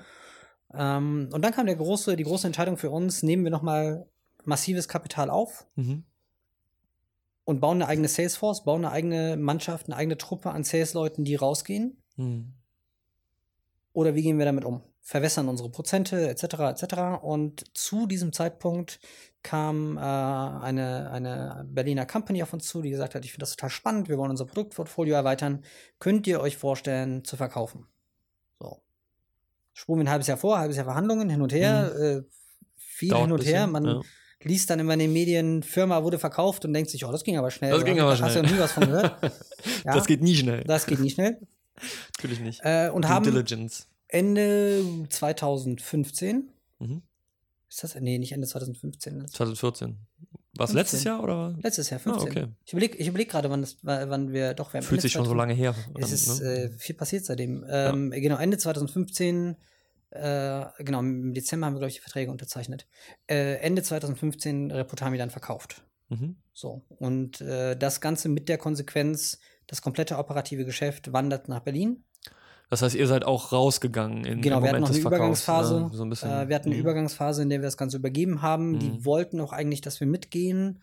Ähm, das kam für uns so ein bisschen, also gerade Berlin war einfach so ein ausschlaggebender Mhm. Punkt. Ähm, beide Familien in Köln, äh, Ali mittlerweile mit, mit Immobilie und eigenem Haus in Köln und so. Rheinländer. Äh, Rheinländer tief, tief verwurzelt, wo wir gesagt haben, nee, ist äh, Berlin irgendwie nicht so sexy. ähm, So schön, das mal zu hören. Berlin das ist nicht so so sexy. Nein, Berlin ist eine tolle Stadt. Ich bin mag auch da. Ich mag Berliner Berlin und total. Berliner und Kölner Ich bin- verstehen sich auch super. Ich bin super gerne in aber es Berlin, ist aber auch ich schön, hier zu wohnen. leben. Ich Ja, bin beides. so glücklich in Köln. Mhm. Ähm, in einer anderen Konstellation hätte es vielleicht, wäre es vielleicht der Punkt gewesen, wo man Mhm. gesagt hätte, komm jetzt nach Berlin. Äh, in der Konstellation war es nicht so entscheidend. Wir haben dann mit dem Team gesprochen, wie wir damit umgehen und die haben gesagt, okay, dann ist das jetzt wohl der Punkt und damit haben wir quasi unseren Teil von Reputami, äh, ich glaube dann gegen März oder so war das dann, wo die Übergangsphase zu war, haben wir dann zugemacht, Mhm. haben für alle Mitarbeiter äh, sehr schnell neue Stellen gefunden. Mhm. Ne, auch da auch einfach versucht, was wir konnten und Netzwerk Ja. aktiviert. Und klar, bei den ganzen Entwicklern brauchst du nicht, da brauchst du kein Netzwerk aktivieren. Die äh, stellen sich auf den Marktplatz und da kommen zehn Und ich Leute. kenne ich kenn immer noch so viele, die, die das von sich selber überhaupt nicht glauben. Und zum Teil echt die Besten, wo, wo ich sage so, ey, wenn, also wenn, wenn die als Freelancer arbeiten würden und, und an die richtigen Kunden rankommen, würden die einfach im Monat, oh, das ist Äh, ich habe unfassbar, was ich sie hab mich kürzlich mit einem äh, ehemaligen, äh, der, der hat bei uns als studentischer Entwickler gearbeitet, hat da schon im Vergleich zu einem Studentenjob wirklich hohen Stundensatz Mhm. äh, bezogen, den aber auch absolut gerechtfertigt war. Ja, ja, Und arbeitet mittlerweile als Freelancer in Köln. Und äh, ich wollte ihn gerne hier reinholen. hm. zu Studietemps. Ähm, ich bin auch immer noch nicht fertig mit. Fakt ist, er erzählte mir, wo er gerade seinen Gig hat, was er da für einen Tagessatz aufruft. Hm. Und das bei einer nahezu, also er ist halt schlicht und ergreifend. voll ausgelastet. Voll ausgelastet. Ne? Da kannst du nicht mit Da habe ich auch in den konkurrieren. Ohren geschlackert. Kannst Alter, du überhaupt das, nicht mit das, sind, konkurrieren. äh, Keine das sind Nummern. Äh, Aber es, es ist äh, crazy. mal, mal im Ernst, wenn, wenn, wenn du jetzt als Designer, du hast in der Zeit mal gefreelanced und wenn Ja. du, wenn du, wenn du jetzt denken würdest als Designer, und ich, ich bin jetzt auch schon acht Jahre nicht mehr selbstständig, wenn, wenn- wenn man mit einer 80-prozentigen Auslastung fahren würde, das ist kein Vergleich. Aber du hast ja nicht die, du hast die, die dauerhafte Sicherheit nicht. Aber du verdienst als Freelancer, wenn du gut ausgelastet bist und gute Arbeit machst, einfach deutlich mehr. ja, Ja, absolut. Du hast ja auch viel weniger Overhead und dieser ganze Scheißding Absolut. alles nicht. Manchmal sehne ich mich sogar ein bisschen zurück, aber es hat natürlich andere Nachteile. Ähm, Das war, ey, das, oh, und Scheiße, Wenn das einer war, geht, Das, das dann- war wirklich dann- damals ein echt schwerer Schritt. Wir haben ja auch Mhm. vor, während Reputami gefreelanced. Und ich habe irgendwie mit äh, zwei oder drei Tagen Arbeiten, also Freelance-Arbeit die Woche, mein komplettes Leben sehr gut finanziert. Es Hm. Ja. ging mir wirklich gut mit zwei Tagen Arbeit die Woche. Ja. Und wenn man dann sagt, okay, wenn ich jetzt diese Startup-Idee, wo keiner weiß, ob jemals was draus wird, wo noch niemand dran glaubt, jeder Investor, mit dem wir damals gesprochen haben, der hat uns angeguckt und gelacht und gesagt, das ist eine sehr süße Idee. Wenn ihr Kunden habt und ein Business Model und das Ding Mhm. fertig, ist, kommt ihr nochmal wieder. noch mal wieder ja. Ähm, und da zweifelst du dann schon. Und dann findest du einen Investor, der bereit ist, da Geld reinzustecken, der die Idee glaubt. Und der sagt ja, aber hier an Gehalt, was ihr da in dem Businessplan stehen habt, da müssen wir aber nochmal dran schrauben. Das ist ja, aber das, ich muss Das ja ist ja auch deren Job. Die müssen ja min-maxen. Selbstverständlich. ja, ne? Selbstverständlich. Auch- auch- Input-Output-Maximierung ja auch betreiben. Ähm, und das war ein großer Schritt zurück. Hm. Ich glaube, für Ali noch deutlich mehr als für mich. Er ist äh, zehn Jahre älter, ähm, kommt Mhm. aus einer Beraterschiene, die ja auch Hm. Nicht schlecht verdienen. sehr gut verdienen können, wenn sie es richtig machen. Ähm, äh, und äh, der war dann plötzlich Geschäftsführer einer GmbH, die wir gegründet haben und hat dann auf seinen Gehaltscheck geguckt, der jeden Monat kam und hat Mhm. gesagt, oh, das war, die Zahl ist wahr. Hui. Hat aber geweint. Ich Stück näher ein bisschen. Ja. Wir wussten, wofür wir es gemacht haben. Ich möchte mich überhaupt nicht beschweren. Und das war Mhm. äh, genau der richtige Weg. Auch heute noch, auch nach dem Verkauf. Ja, ich Ähm, glaube, du lernst halt un unfassbar viel. Auch das mal eine eine Zeit an deinem eigenen Produkt zu arbeiten und so ein bisschen die, die eigenen, das aus der Perspektive zu sehen und, und, und nicht nur immer die, ja, die du, zum Beispiel jetzt hast. Also ich glaube, die, die Selbstständigkeit und der, das Startup wird dir auch in deiner Zeit jetzt bei Reputami helfen, weil du, weil du als Designer deine Scheuklappen geweitet hast. Ne? Vollkommen, So, und, vollkommen. und das ist das, das ist das Wichtigste, was wir Designer tun können, dass wir nicht als Designer denken und Designforen lesen und Design-Webseiten lesen und Designbücher lesen und alles Mögliche machen, sondern dass wir den Unternehmer verstehen und dass wir den Nutzer verstehen und Und den Investor und, Und den Kunden. genau, und ja. ja, es ist, es ist, also hat mir so, äh, Ali hat das damals beschrieben, das fand ich immer eine sehr treffende, er sagte, das, was wir gerade machen, ist eine Zeitmaschine. Hm. Äh, wir werden in den nächsten drei, vier Jahren 15, 20 Jahre Berufserfahrung sammeln. mhm. Und genau das ist es, weil du sitzt plötzlich Ja. da und du kannst dir niemanden leisten, der deinen Job macht oder nicht deinen Job so macht, der irgendeinen Job macht, also Ja. machst du es. Ja. Ich hatte keine Ahnung von Frontend Development, da wir uns aber niemand leisten konnten, der es macht, habe ich es gelernt. Mhm. Und da wir keine Zeit hatten, musste ich schnell lernen. und das währenddessen ich Slide-Decks für Investoren geschnitzt habe, um Mhm. Geld einzusammeln. Mhm. Und drei Wochen nachdem ich das gemacht habe, saß ich plötzlich bei einem Investor und habe dem gesagt, ich brauche eine halbe Million von dir und äh, das ist der Grund, warum ich das machen möchte. Und denkst dir, okay, ich sitze plötzlich mit Leuten im Raum, die diese halbe Million quasi in der Tasche haben. Mit einer Unterschrift Mhm. kriege ich sie Mhm. und verhandle um eine halbe Million. uh. Uh. Wenn man dann plötzlich ein Investment auf dem Konto hat, merkt man, wie unglaublich Oh schnell shit, das geht so schnell weg. Dumm. So. Aber erstmal sitzt du da und kommst irgendwie aus der kleinen Agenturwelt, hast dich ein bisschen als Selbstständiger äh, Mhm. gemacht und plötzlich redest du über halbe Millionen, du redest über Millionenbewertung von einer Firma, die es eigentlich noch nicht gibt. Das ist crazy gewesen und da habe ich echt so viel gelernt. Mhm. So viel, was ich auch heute noch, ähm, ich bin der festen Überzeugung, ich würde nicht hier sitzen, wenn es Reputami nicht gegeben hätte. Mhm. Ja, letzten Endes ist es natürlich aus der jetzigen Sicht, wenn du zurückgehst, kannst du immer alle Punkte miteinander verknüpfen. Rück, rückblickend, ich glaube, Jobs hat das auch mal gesagt. Genau, rückblickend, connecting the äh, dots, connecting the dots geht das immer sehr leicht, nach vorne geht das nicht so einfach. Ja. Ne? Aber äh, letzten Endes ist, glaube ich, äh, da, da ein Teil, ne, wenn, wenn jetzt eine Berliner Firma sagt, äh, willst du verkaufen, so dann diese Entscheidung zu treffen und Ja zu sagen, Super auch, auch wenn dann vielleicht das auch wieder mit Unsicherheit einhergeht, was nämlich eigentlich ja dem, dem Menschen zuwider ist, in der Regel zumindest. Wir sind eigentlich Risikovermeider. Wir Ja. wollen gerne, wir mögen unsere Sicherheit, da auch wieder Konservativität, da, da schließt sich der Kreis. Ähm, aber ohne das gibt es halt keinen neuen dort und keinen neuen Punkt. Und ich glaube, das ist, das ist ja auch schon lange ge ge ge vorgebetet, dass, dass keiner von uns mehr 30 Jahre an dem, an dem gleichen Ding äh, arbeitet. eben. Ich würde mal so sagen, mit der Ausnahme von Agenturen, weil man arbeitet sowieso nie mehr als 30 Tage fast an, an dem gleichen. Äh, Ja. Als Agentur wechselt sowieso die ganze Zeit das, was du tust.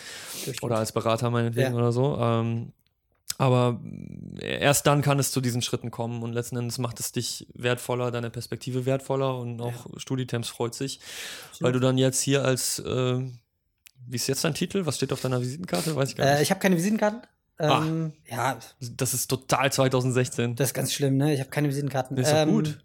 Ich frage mich, es hat sich immer noch nichts etabliert, was es wirklich abgelöst Es waren hat. so ne? viele Xing Bump, war es glaube ich Mhm, damals, wo du mhm. irgendwie die Telefone die aneinander geschlagen hast. Äh, ich fand die Idee Das nicht. Prinzip war nicht schlecht, ja, irgendwo. aber, es hat sich noch nicht, ich meine, allein, Henne-Ei, allein, ne? Einfach allein nicht kritische LinkedIn Masse. oder Xing hat sich nicht etabliert. Das, das muss man, also, Mhm. und ich habe immer noch meine Reputami-Visitenkarten im Portemonnaie.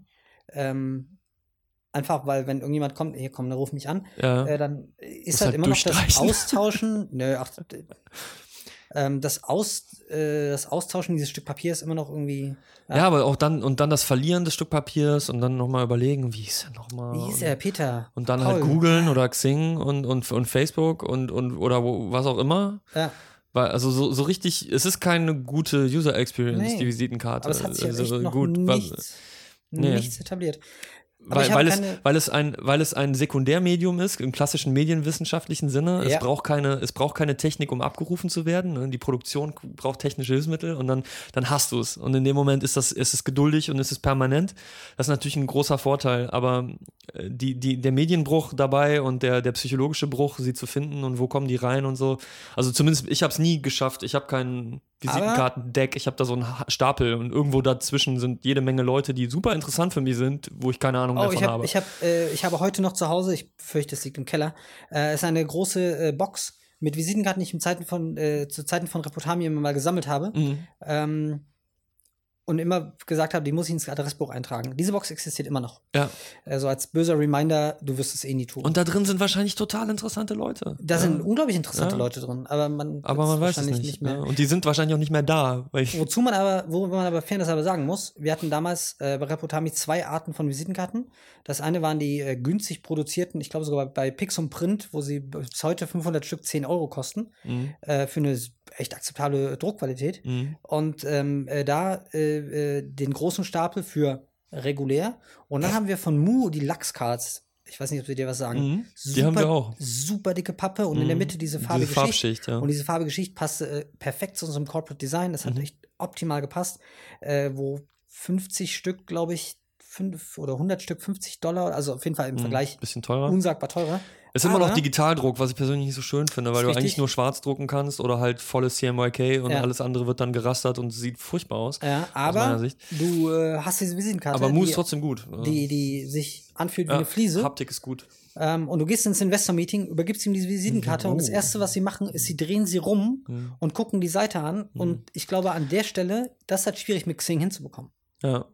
Bei den meisten von äh, denen wir die Visitenkarten damit gegeben haben, als wir auf die, die Lachscards umgestiegen sind, äh, die haben versucht, die auseinanderzufiddeln. Genau. weil die gedacht kann haben, man, da, da kann man die, auf, mehrere kann man die aufklappen. Ja.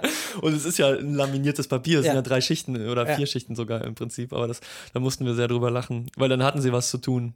Wir haben immer noch überlegt, eigentlich, äh, eigentlich müsste man die, Visi die Visitenkarte zu etwas machen, was jemandem ähm, äh, kontinuierlichen Wert darüber hinaus irgendwie bietet. Ich, ich versuche das Wort Mehrwert nicht zu benutzen, weil ich, das bleibt mir immer im Hals stecken. Ich hasse das Wort. Also einfach mehr Wert als nur den Kontakt. Also Wert. ähm, aber, aber halt nicht ein Stift, weil äh, Stifte sind auch äh, freie Güter, also die, die, die, Die die, ja. äh, so wie Feuerzeuge, ne? die gehören niemandem und allen. Ne? Ich habe in meinem, Ähm, in meinem Rollkasten, Rollcontainer habe ich äh, von äh, Jobmensa, einer der Plattformen, die Mhm. wir betreiben, äh, ich glaube, drei Packungen Kugelschreiber und Feuerzeuge. Also, wenn du möchtest, Ja. wir können da gleich. vielleicht noch ein paar. USB-sticks, aber die sind halt auch, die sind nicht mehr so Die, in. sind, die, ne? sind, die sind braucht vorbei. keine mehr und die Ja. sind äh, im Vielleicht Vergleich zu Dongles. Feuerzeuge unglaublich teuer. Dongles wären super. USB to USB-C Dongles, das wären jetzt gerade echt super Visitenkartenprodukte. Uh. Coole Idee, die Hört kosten das nicht. 9 Dollar Hört, gerade hört, hört das nicht, wir müssen die Domains noch sichern. Ja. Dongle Aber wir haben jetzt Cards. zwei Wochen Zeit, bis der Podcast online geht. Ja, genau. Donglecard.com. Jetzt neu. Geht auf donglecards.com und, und, und entweder macht ihr das Startup selbst oder wir haben es bis dahin gelöst. Also, Das So. wäre doch witzig. Also das kann man immer aktuell halten. Was sind gerade die neuen, äh, die neuen Dongle, die wir produzieren müssen? Das ist echt eine gute Idee. Ja, wir kamen über man meinen ja äh, gute äh, bösen Jobtitel, dass ich hier keine Visitenkarten habe. Ähm, ich bin hier eingestiegen als äh, Senior UX-Designer, Mhm.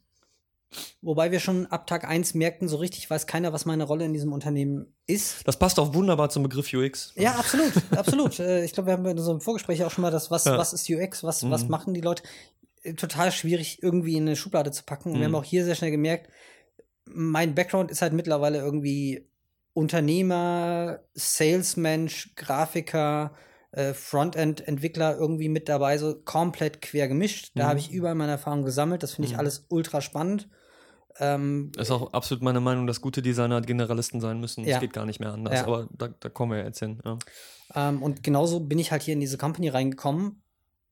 Habe seit 2000, jetzt muss ich kurz rechnen, irgendwie 2011 ist, glaube ich, der Punkt gewesen, 2000 Ende 2011, als ich mich selbstständig gemacht habe, äh, nicht mehr festangestellt gearbeitet, Mhm. sondern immer als Freelancer, war vorher in einem Startup, was man nicht so richtig als Festanstellung, also zumindest keine klassische Arbeitswelt. Nee.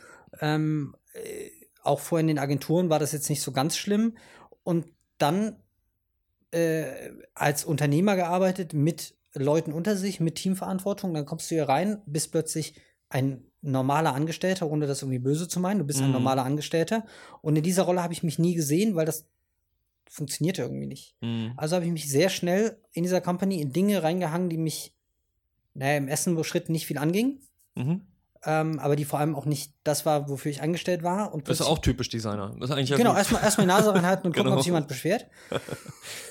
äh, und bin sehr schnell auf diesen Bereich gekommen, wo ich gesagt habe, warum machen wir den nicht hier? Was, warum, Mhm. äh, hier haben wir doch, eine, das ist eine super Idee, wann, mit wem kann ich da mal ein bisschen näher dran arbeiten? Und dann äh, komm, wir machen mal einen Design-Sprint zu dem Thema, weil da haben wir Mhm. noch nichts zu gemacht. Und Mhm. das hat sich aufgeschaukelt, dieses Thema, neben meiner Tätigkeit als UX-Designer, sodass wir jetzt mittlerweile ein Team um mich rumgebaut haben, ähm, äh, was wir Studitems Labs nennen Mhm. äh, was sich um den kompletten Bereich Produktinnovation kümmert. Mhm.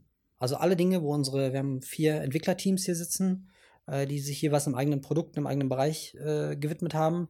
Alles, was quasi neben denen, neben deren Tagesgeschäft untergehen würde, weil sie keine Zeit dafür haben, Mhm. weil es nicht zu deren Aufgabengebiet, zu deren Scope gehört.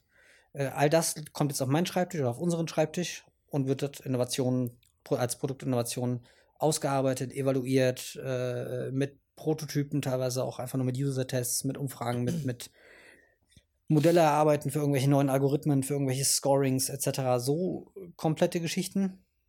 Und äh, seitdem ich das mache, nennt sich mein Jobtitel äh, Owner of Product Innovation and User Experience. Ganz schön lang. Haben wir schon schön ausgedacht, ne? Wir haben keinen kürzeren gefunden, der das irgendwie so ein bisschen abdeckt. Mach doch noch einen Master draus, das wäre irgendwie cooler. Ja. Master of. Master of, ja, Lead, wir hatten irgendwann zwischen, es ist schwierig. Also wir haben halt, äh, im Prinzip übernehme ich an, für dieses Team die Rolle des Product Owners. Mhm. Product Owner stimmt aber nicht, denn ich habe kein Produkt unter mir, sondern Mhm. Im, ganz viele, Sinne, Im Sinne des agilen Arbeitens, Genau. Product Owner. Ja. äh, keine, sondern keine, äh, ich habe kein Produkt unter mir, sondern verschiedene Ideen, Konzepte, Baustellen, Mhm. wie auch immer. Also haben wir Okay. gesagt, das ist nicht Product Owner of Innovation, sondern Mhm. eher so Owner Product Innovation. Okay. Äh, Boah, da ja. steckt ja ganz schön viel Gedanken drin. Ja, wir haben uns, wir haben uns, äh, wir haben lange, lange an, Ehrlich diesem, gesagt, äh, an, an die, allein für diesen Job, äh, Ich glaube, der Titel ist weniger wichtig als dein Selbstverständnis und das Verständnis des Absolut. Ich Unternehmens find, das ist der auch Grund, dafür. warum, warum ich auch keine Visitenkarten brauche, weil Ja. ist, äh, ich habe auch den Jobtitel noch auf keiner Plattform irgendwie aktualisiert, weil Mhm. es mir eigentlich ziemlich egal ist. Also das wichtig zumindest, ist, ich mache zumindest und ob ich da Bock äh, drauf das, ich, ich glaube, das ist noch im Flux so ein bisschen. Auch die Definition von User Experience. Und ich finde find schon ganz schön, weil, weil das du sprichst, äh, es geht um Produkt und es geht um verschiedene Produktideen und Inno Innovationsideen. Weil, weil ich ja glaube, User Experience ist in der Digitalbranche gerade eigentlich nur ein, ein Euphemismus äh, ein, äh, für Produktdesign, weil, weil, wir, Ja. weil wir halt weggegangen sind von die Technologie entwickelt einfach neue Möglichkeiten und daraus entstehen Produkte, so wie im Digitalen eben 20, 30 Jahre lang das meistens gelaufen ist. Ja. Es gibt neue Möglichkeiten und wir machen die einfach. Hinzu, wir können eigentlich jetzt alles machen, also müssen wir wieder vom Kunden ausgehen. So wie, so wie eigentlich in jeder Branche zuvor auch. Erstmal wurde das gemacht, was ging und irgendwann ist ein Produktdesigner hingegangen, hat gesagt, lass doch mal das machen, wofür Bedarf da ist, weil Mhm. wir können sowieso jetzt alles, ne? So, und, ähm, und das ist dann User-Centered Design oder ich würde das eigentlich einfach nur Produktdesign eigentlich Produktdesign. nennen, aber ist okay, User Experience Design hat sich, entwickelt sich in diese Richtung. Und äh, das Komische ist, äh, ist aber halt, dass wir alle aus der, aus der Grafik kommenden, Mhm. ursprünglich aus der Art oder aus dem, meinetwegen auch aus dem Text, also Konzeption, Grafik, den Designerhut auf hatten ganz lange Mhm. und natürlich im Deutschen auch immer Mhm. Design mit dem, mit dem oberflächlichen Design gleichsetzen. Ja, Ähm, aber jetzt uns den quasi die, die, die Krempe des Huts aufreißen und sagen, äh, verbreitern. Ich glaube, die, die meisten User Experience Designer kommen ursprünglich aus, aus dem Frontend, aus der Grafik Ja. irgendwie. Ähm, äh, zumindest die meisten, mit denen ich spreche, müssen aber auf einmal ihre Scheuklappen eben aufziehen und sagen, äh, nicht nur, wie sieht das aus, sondern warum machen wir das überhaupt? Ja, und, und, und alle Bereiche. Und gerade auch diese, diese Geschichte, wie fühlt sich das an, losgelöst vom eigentlichen Produkt. Äh, ich habe hier, ähm, was mit dem Jobtitel so ein bisschen das Problem war am Anfang. Ich kam neu in die Firma, keiner wusste, wer ich bin. Hm.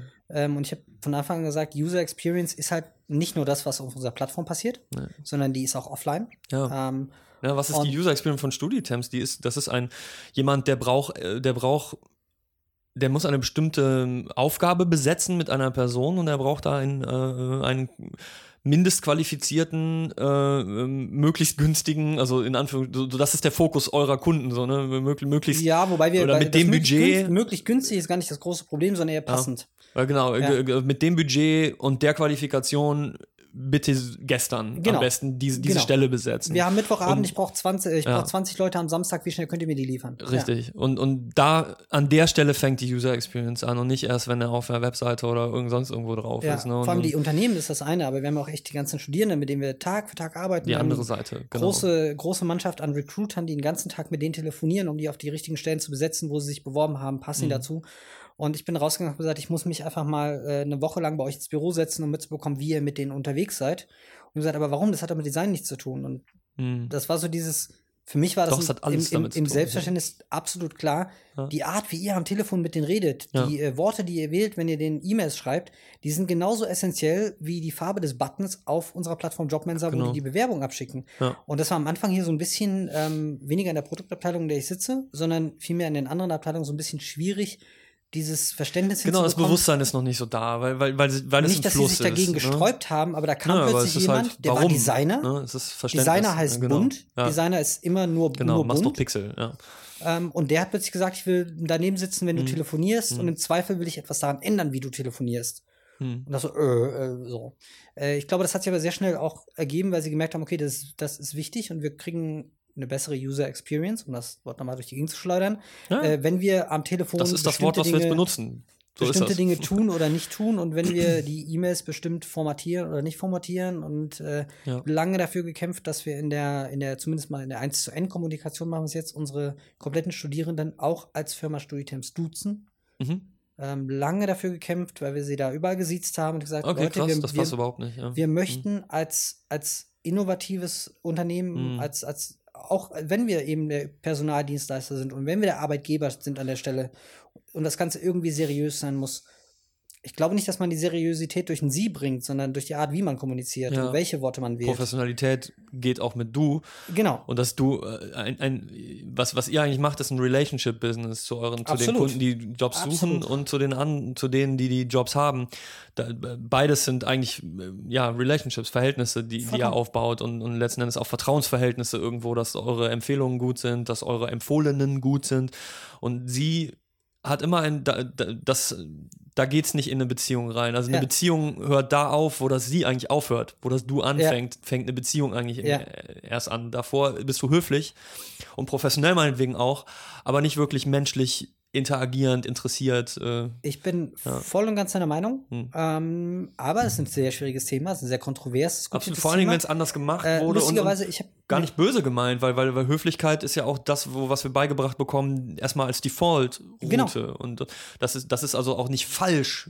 Du argumentierst nicht gegen Überhaupt etwas nicht. Falsches, du en- argumentierst für etwas anderes. Ne? Das äh, wirklich Interessante war für mich, wo ich auch überhaupt nicht drüber nach, also was ich nicht drüber nachgedacht habe, stimmt, ich überhaupt nicht dran gedacht hätte, dass es so ist und dass diese, äh, ich habe eine große Benutzerumfrage hier gemacht, Userumfrage bei Jobmanager und mit den Studierenden, mit denen wir schon zusammengearbeitet haben, äh, weiter, weit über 10.000 Fragebögen danach ausgewertet. Mhm. Und dort habe ich gefragt, möchtest du im Bewerbungsprozess geduzt oder gesiezt werden? Und weit über 60 Prozent möchten gesiezt werden. Mhm. Sagen Sie. Sagen sie. Äh, richtig, sagen sie. Mhm. So. hatten wir heute auch schon. Ähm, genau, sagen sie. Die Frage ist, wie reagieren Sie, wenn Sie geduzt werden? Reagieren Sie mit Reaktanz? Fragezeichen? Oder, oder wenn Sie es wenn wenn zum ersten Mal werden, Ja. vielleicht noch nicht mal und Sie gewöhnen sich ganz schnell daran, am Ende ist die Beziehung trotzdem besser. Da, Genau. das, ist, das ist halt die Frage. Ne? Wir haben jetzt So. hier den Zwischenweg gewählt, ähm, so ein bisschen den IKEA-Style an der Stelle, dass wir sagen, in der 1 zu N-Kommunikation, immer wenn wir eine Jobanzeige schalten oder ähm, eine E-Mail an viele Leute schreiben, Mhm. äh, die nicht direkt an eine oder zwei, drei Personen ist, sondern an eine Menge, an eine undefinierte Menge. Dann ähm, äh, duzen, Duzen wir. wir? Mhm. Und Okay. in dem Moment, wo es in die 1 zu 1 Kommunikation geht, wo wir die Leute persönlich ansprechen, im Zweifel auch halt eben am Telefon. Ich glaube, das ist nochmal so ein großer Unterschied, dass es halt der Mhm. Kontakt dann am Telefon passiert und nicht Mhm. über irgendwie ein Online-Portal, dann, äh, dann äh, siezen wir. Mhm. Und das etabliert sich hier als ganz, ganz gut. Äh, viele unserer Recruiter duzen schon lange ihre Studierenden, weil sie mit denen schon lange zusammenarbeiten. Genau das meine ich. Die ne? Freiheit Also, hat jeder. Das, also das wäre nämlich sogar schlimm, wenn dort dann am Ende gesiezt wird. dürfte. Ähm, ja, wa Ja. was nämlich das total behindern würde. Oder, also oder da so. den- das, Schlimm, da das haben Schlimmste, was du machen kannst, ist jemanden, den du schon duzt, am Ende wieder zu siezen, weil das irgendwie corporate ist oder Genau. so. Oder das, ist, das ruiniert funktio- die Beziehung. Das ja. habe ich noch nie verstanden. Äh, Ja. äh, früher irgendwie, äh, dass man in, in Angeboten an Kunde, die man rausschickt, die plötzlich siezen sollte. Oder wenn ich einem Mitarbeiter ein Zeugnis geschrieben habe, ich dort rein faktisch hätte siezen sollen, wo ich mir denke, nein, ich noch nie in meinem Leben habe ich diese Person gesiezt. Hm. Wir sind ganz viele Abende um die Häuser gezogen und haben uns zusammen Ja. zwei Tee getrunken. Ja. Und jetzt soll ich ihn siezen in diesem Zeugnis, nur weil man das so macht? Nein. Äh, Quatsch. Also im schlimmsten Fall muss man es tatsächlich abstimmen, weil es kommt natürlich aus der Position, dass vielleicht dieses Angebot an Vorgesetzte kommuniziert werden muss und wenn dann da steht, Tag, Pelle, wie geht's? Hm. Aber Ne? das ist der Unterschied zwischen Voice und Tone. Das ist, das ist ja genau, genau da der Punkt. Ich kann Ja. dem Zeugnis nicht schreiben, äh, Yo Brudi, läuft bei genau. dir, geil gearbeitet. Ne. Das geht nicht. Aber ich kann schreiben, Hallo Peter, du hast einen tollen Job gemacht, du warst immer da, Das hat geht, mich total genau, gefreut. ja. Das ist halt der Unterschied. Ich muss beim Duzen nicht auf eine Asi oder, oder eine, eine Jargonschiene Nee, kommen. Kumpeljargon oder sonst was. Genauso äh, kann ich auch jemand siezen und die falschen Worte nutzen. Ja, absolut. User Experience. User Experience. Ähm, Ja. Nichtsdestotrotz, dass wir uns jetzt so ein bisschen auch schön wieder darüber, äh, ich mache ich mach das ja gerne, darüber echauffieren, dass wir immer nur als Pixelschubser wahrgenommen werden, obwohl, obwohl das sich verändert und, und ich glaube, diese Philosophieänderung äh, in der ganzen Branche spürbar ist, nicht nur in der Branche, sondern auch durchaus in anderen Branchen, weil, weil wir auch da vergessen haben, dass der User eigentlich oder Jobs to be done, wür- würde ich da noch ins Spiel bringen, Mhm. ist für eine meiner Lieblings, also da- dass auch die Ökonomie langsam verstanden hat, äh, userzentriert zu denken und nicht so immer abstrakt und nur so Homo economicus mäßig, Ja. sondern so ein bisschen, wir wissen eigentlich mehr über den Menschen, lass mal drüber nachdenken. Äh, Jobs to be done geht da in die richtige Richtung. Ähm, möchte ich, wollte ich die, die Chance nutzen, mit dir ein bisschen über, ähm, über die Tools of the Trade zu sprechen, weil ich weiß, dass du, du, du bist ein sehr aktiver Sketch-Nutzer. Oder zumindest äh, Äh, ja, habe ich ja, das Gefühl, das ist so. Ich weiß nicht, weil Neu- du darüber neuerdings, schreibst. neuerdings, Neuerdings. ja. Und ähm, gerade, glaube ich, weil das Design, auch was es heißt, Designer zu sein, sich so verändert hat, hat sich in letzter Zeit, ist das ein Tumult im, der, im Bereich der Software, mit der man designt oder was Ja. für Tools man benutzt. Weil ich glaube, angefangen haben wir alle wahrscheinlich noch nicht mal in Photoshop. Also ich habe in Fireworks angefangen. Korrekt. Meine, meine, das war auch, Gelogen. Paint Shop Pro. okay, PaintShop Pro. Paint krass. Shop Pro. Das war ja überhaupt nicht dafür gedacht eigentlich. Ne? So, so, eigentlich das wäre so wie, ich benutze Corel Draw, um Webseiten zu machen, Genau. so ungefähr. Ne? Ja. Ja. Eigentlich, oder Bildbearbeitung. Ja. Ja. Äh, tatsächlich, das kann sogar sein. Privat wird es irgendwie sowas gewesen Ja, sein. also war oder so Paint. Mit, mit, mit 14, Äh, 15, ja, würde ich sagen, war privat. das so die Ecke. Also Also, in eher, mit in- 15 habe ich mit Photoshop angefangen, also war es deutlich früher, mit 13, 14. okay, krass. Äh, ich habe mir irgendwann eine gecrackte Version von Photoshop runtergeladen Mhm. und das war alles grau, ein, ein großer Betonklotz auf meinem Bildschirm. Ja. Ich hatte mit Super beängstigend. vier Milliarden Funktionen, von denen ich keine Ja. Ahnung hatte. Was, was übrigens äh, für mich zumindest in vielen Ecken von Photoshop immer noch so ist. Also Absolut, ist- ich würde sagen, wahrscheinlich verstehe ich 60 Prozent des Programms. Ist es? Ich glaube, das ist der, der Grund, warum Zeit. Sketch so gewinnt. Ja, genau, weil die 40 Prozent, die braucht halt einfach zumindest ein bestimmter Menschentyp nicht. Genau. Zumindest ein User Experience Designer braucht. Also Photoshop ist, ist, ist, ist eben, ich, ich kann alles für ja auch jeden. er- Hat ne? Adobe ja auch erkannt. Haben sie, genau, deswegen da, da kommt, drauf. genau, Experience Designer. Ähm, genau, und dann äh, Paint Shop Pro runtergeladen. Das war halt irgendwie so die. Ich wusste genau, Paint ist scheiße. Mhm. Und dann gab es Photoshop und äh, Paint Shop Pro. Habe ich vergessen, dass dieses Oh, Programm existiert ganz hat. schlimm. Natürlich auch auf Windows zu der Zeit damals. Nee, ist ausschließlich, Zu der Zeit hat ja, klar. Hat ja kein Jugendlicher in Deutschland irgendwie Mac benutzt. Nur die Älteren, die schon im Print gearbeitet haben, haben Macs benutzt. die Also waren das zu war, teuer. ich habe in der Agentur dann an- mit Max angefangen. ja, genau. Ähm, nur 2005 auf war einem- bei mir der erste Mac Auf einem, auf tatsächlich. einem äh, zusammengehackten Windows-PC in einem ganz hässlichen grauen Gehäuse und so ein Quatsch. Äh, genau, und dann mit Paint Shop Pro, dann irgendwann aber schnell gemerkt, Paint Shop Pro ist Quatsch. Mhm. Dann Fireworks von damals Fireworks. von Macromedia Mhm. äh, mit unglaublich geilen Bevel and Amboss Fo- äh, Filtern Krass, wie, drauf. wie viel man da auch schon äh, aber vektorbasiert gemacht hat. Genau. Erstmal und dann ist man Wenn in Photoshop gegangen hätte und hat damals. alles nicht mehr. Wenn man gewusst hätte, dass das alles vektorbasiert ist, ne? Äh, ja, ja, genau. ähm, Äh, Ja, er hat auch noch keinen Browser SVG supportet, Nee. insofern. Äh, Nee. Wir waren ja auf Ach, das IE5 war- und IE6 und E55, glaube ich, damals. Ich will weiß mir in den. Kopf Aber schießen. So, und, und immer, Netscape. immer da gab es wieder noch Netscape. meine erste Website im Netscape, Netscape äh, Composer zusammengeklickt. Mit einer eigenen Seite speziell für animierte GIF-Grafiken. Das war da, es waren 90er, Yes. es tut mir leid. Ja, die, die kommen ja wieder. Es waren ne? die 90er.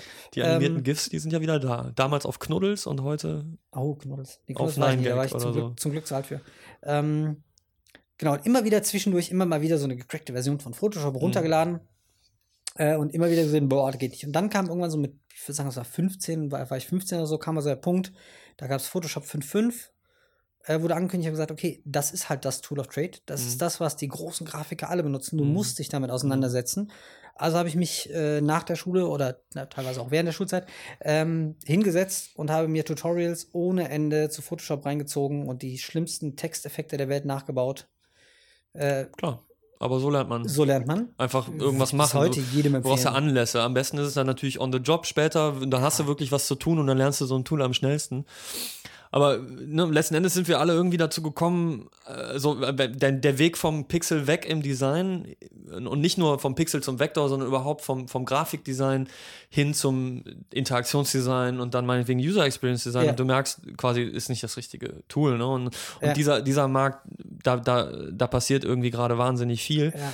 Ähm, und ähm, ich muss gestehen, ich habe Sketch, ich habe da schon mal meine Zehen so reingehalten Ja. und letzten Endes, wenn, du- wenn du ein Tool kennst, weiß man ja im, im Großen und Mhm. Ganzen, wie es wie es funktioniert, weil am Ende machen wir, also das geht ja immer noch alles auf Papier und du machst immer das Gleiche. Du zeichnest Kästen und Kreise und andere Vielecke und du machst, machst was mit Text Und schmeißt ein Bild drauf. und schmeißt ein Bild drauf. So, genau. Und, und, und dann hast du deinen deinen Prototypen. Und das Schöne ist, wenn du den dann auch noch ver, ver, verklicken kannst. Aber Ja. das, das geht ja, meine ich, bei Sketch zum Beispiel Interaktivität. Natürlich geht Natürlich geht das mittlerweile. Okay, das. siehst du, da bin ich Natürlich schon. geht das.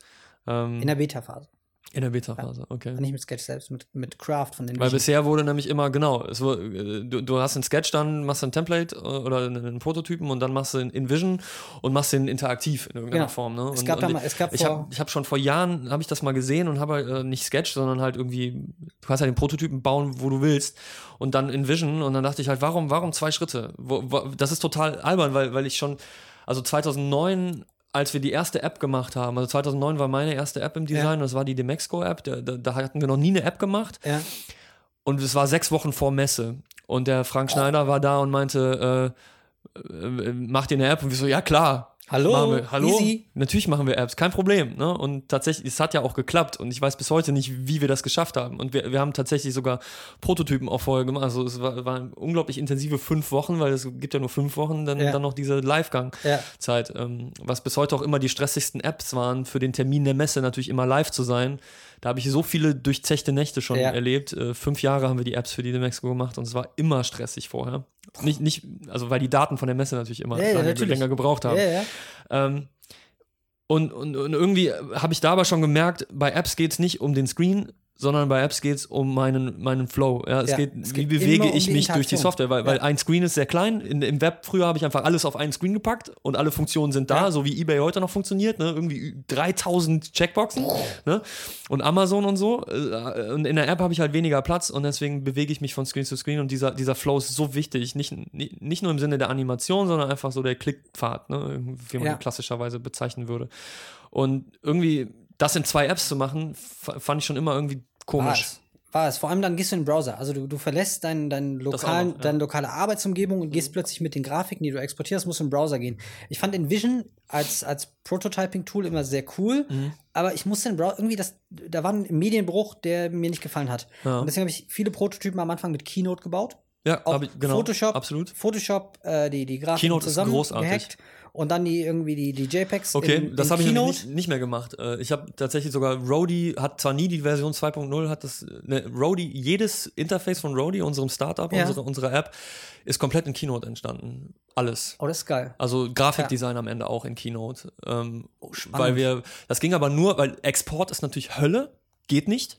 Das Ja. heißt, das ging nur, weil wir, weil wir, weil unser Entwickler, der Arne, äh, von vornherein gesagt hat, okay, wir, alles ist Code. Ne, wir machen kein, wir machen kein Pixel-Design. Ja. So, wir wussten das von vornherein und Ja. das wollten wir mal. Am Ende war das nicht ganz so wahr, weil mit Icons SVGs in iOS damals auch noch nicht so gut Mhm. ging und deswegen haben wir dann Icons nachgebaut, neu gebaut. Aber das ganze Grafikdesign war in Keynote. Das habe ich, damit habe ich angefangen, als Eden Spiekermann hat irgendwann mal einen Post, ich weiß nicht, wann das war, 2011 Ja. oder 2. So haben die gesagt, wir haben mal Webseiten mit Keynote gebaut. Ja. Ich habe gesagt, wie bitte? Aber ich habe schon jahrelang mit Keynote gearbeitet als äh, für, für Talks und so weiter und dachte, ich probiere das einfach mal und es war gigantisch, wie Keynote schnell das ging. Keynote ne? ist super für. Also Wegen für- einer Funktion. Klick, klick, klick, Copy, Copy Style und Paste Style. Ja. Was bis heute keine App mit einem mit einem Tastaturkommando hat. Photoshop hat's nicht. Ich kann ich, ich kann Shape Attributes und Ja. und äh, Ebenenlayer äh, Ebenenstile sind zwei verschiedene Dinge. Das heißt, wenn ich einen Vektor Button duplizieren möchte, auf einen, auf einen neuen anwenden möchte, Ja. muss ich viermal klicken. Copy Shape Attributes, Paste Shape Attributes, Copy Layer Style, Paste Layer Style. Ja. Und in Keynote ist das, ist das quasi zack, zack. Ne? So äh, Command Alt Copy, Command Alt V. Ja. Und Sketch kann das nicht. Und äh, Ja. Experience Designer kann es auch nicht. Und ich krieg die Krise, dass diese, diese, diese Unf ich glaube, das ist für mich die, die, die meistbenutzte Funktion Ja. in Keynote, die einfach so genial ist, Ist äh, Stil Also, zu ich- übernehmen. Weiterhin, also äh, Proto Prototypen. Ja. Prototypen in Keynote hat echt lange, lange schnell, Zeit gut funktioniert. Ähm, und dann habe ich irgendwann gesehen, ein, ein Ding, das war noch vor der, wahrscheinlich in der Alpha-Version damals, noch vor der, vor der Beta, es wurde nur in einem Video Mhm. angekündigt. Und zwar war das für Sketch ein Plugin namens Silverflow, meine ich, Mhm. ist auch egal. Und das war ein Plugin, womit du in Sketch in deiner File einen Prototypen basteln konntest. Und du hast dein iPhone angeschlossen und du hast den Prototypen auf dem iPhone und konntest ihn Hand, ja. durchklicken. Mhm. Mit Interaktion, mit, mit, mit äh, Dinge wie, äh, da gab es ein Kameramodul und das Foto, was du geschossen hattest, wurde automatisch in den Prototypen übernommen. Hm. Einfach weil da ein Layer existierte, der, hier- Mhm. der heißt Unterstrich Foto und das wird einfach da reingeschmissen. Mhm. Super easy. Äh, du kannst Dinge als äh, Input-Fields definieren, die die echte- Tastatur aufmachen. Mhm. Ähm, Auch nice. äh, ich kann es dir gerne nachher einfach in Ruhe mal zeigen. Ja. So, und das ist, äh, dieses Ding gab es als, als ganz rohen Alpha-Prototypen. Der Typ hat aufgerufen, meldet euch hier bei der E-Mail-Liste an, dann dürft ihr im Beta-Betrieb mitmachen. Mhm. Und ich habe gefiebert, wann kommt Mhm. dieses Ding endlich? Ich Mhm. will das testen. Und äh, irgendwann habe ich morgens eine E-Mail an den Typen geschrieben und gesagt, ich habe jetzt äh, übernächste Woche einen Design-Sprint bei uns im Haus. Ich muss einen ähm, Prototypen bauen. Gib mir bitte Zugang zu, egal wie roh die Version ist, ich will das testen. Und ich bekam keine Antwort.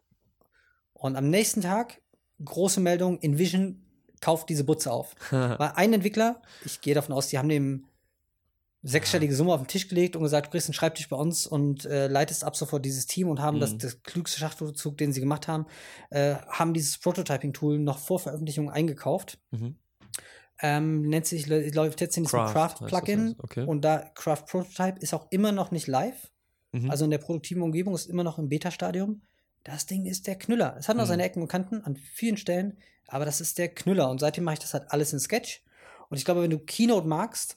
Wirst du Sketch lieben, weil Sketch ja, ist genau, irgendwie ich so hab, der, der, das die, Parallelen. Ne? das, das geile Kind zwischen Keynote und Photoshop. Ähm, aber es gibt kein Copy, Copy Style. aber du, äh, die, äh, okay, dann zeige ich dir mal die ganzen Shared-Style-Geschichten, weil die sind echt powerful. Also da kannst du richtig viel machen. Genau, also So. du, du, Was mich bis heute was es, was bei Photoshop waren, die Attribute, also vor, vorher Genau. definierte Style, so ein bisschen CSS für zusammenklicken, genau. meinetwegen. Aber das Mhm. funktioniert echt Mhm. gut. Äh, und was mich äh, bis heute massiv stört, ist, dass die Zoom-Funktion liegt auf Z. Was total Mhm. gut ist, wenn man eine amerikanische Tastatur besitzt. Mhm. Besitzt man eine deutsche Tastatur, ist der Button viel zu weit weg. Mhm. Kannst nicht umlegen. Ähm, ja, gut. Wie, wie dem auch sei, ansonsten, ist Sketch, ansonsten ist Sketch äh, großartig. Die, die Art, wie sie mit Symbolen arbeiten, dass du Symbole, äh, drei Symbole untereinander hast, die du überschreiben kannst. Äh, das Mhm. ist Sketch für, für Interface-Design fantastisch. Ähm, meine Prognose ist, dass innerhalb der nächsten sechs bis zwölf Monate Envision diese Butze kaufen wird. Ich glaube, die Mhm. Kollegen von Bohemian Coding Hast du äh, gestern da gepostet habe ich, auch hab auf ich glaube Twitter, ich, schon mehrfach ne? gepostet. Ja. Genau das. Äh, ich warte drauf, weil ja, das, das oder Adobe wird sie kaufen, ne? Das kann natürlich auch passieren. Adobe, Adobe hat es versucht, Aber- bin ich ja, der festen? Überzeugung. Okay. Dann haben sie äh, Experience Design gebaut. Das Mhm. passt nicht mehr rein. Mhm. Ähm, was ich mir eher vorstellen kann, ist, dass Apple die Butze kauft. Und zwar aus dem einfachen Grund, für mich in meiner jetzigen Position als irgendwie User Experience Designer, Produktmensch, ist der einzige Grund, warum ich noch einen Mac dastehen haben muss, Sketch. Alles andere, wenn wir jetzt Keynote mal ein bisschen vorlassen und hoffen, dass PowerPoint irgendwann Mhm. nicht mehr ganz so scheiße wird. Aber alles andere kann Windows mittlerweile auch. Mhm. Alle Tools of Trade sind auf Windows vorhanden oder halt irgendwelche Pendants. Nur Und das Surface Studio hat es dir angetan. ich finde das Surface Studio, das, das sieht schon sexy aus. Das Also- ist schon gut.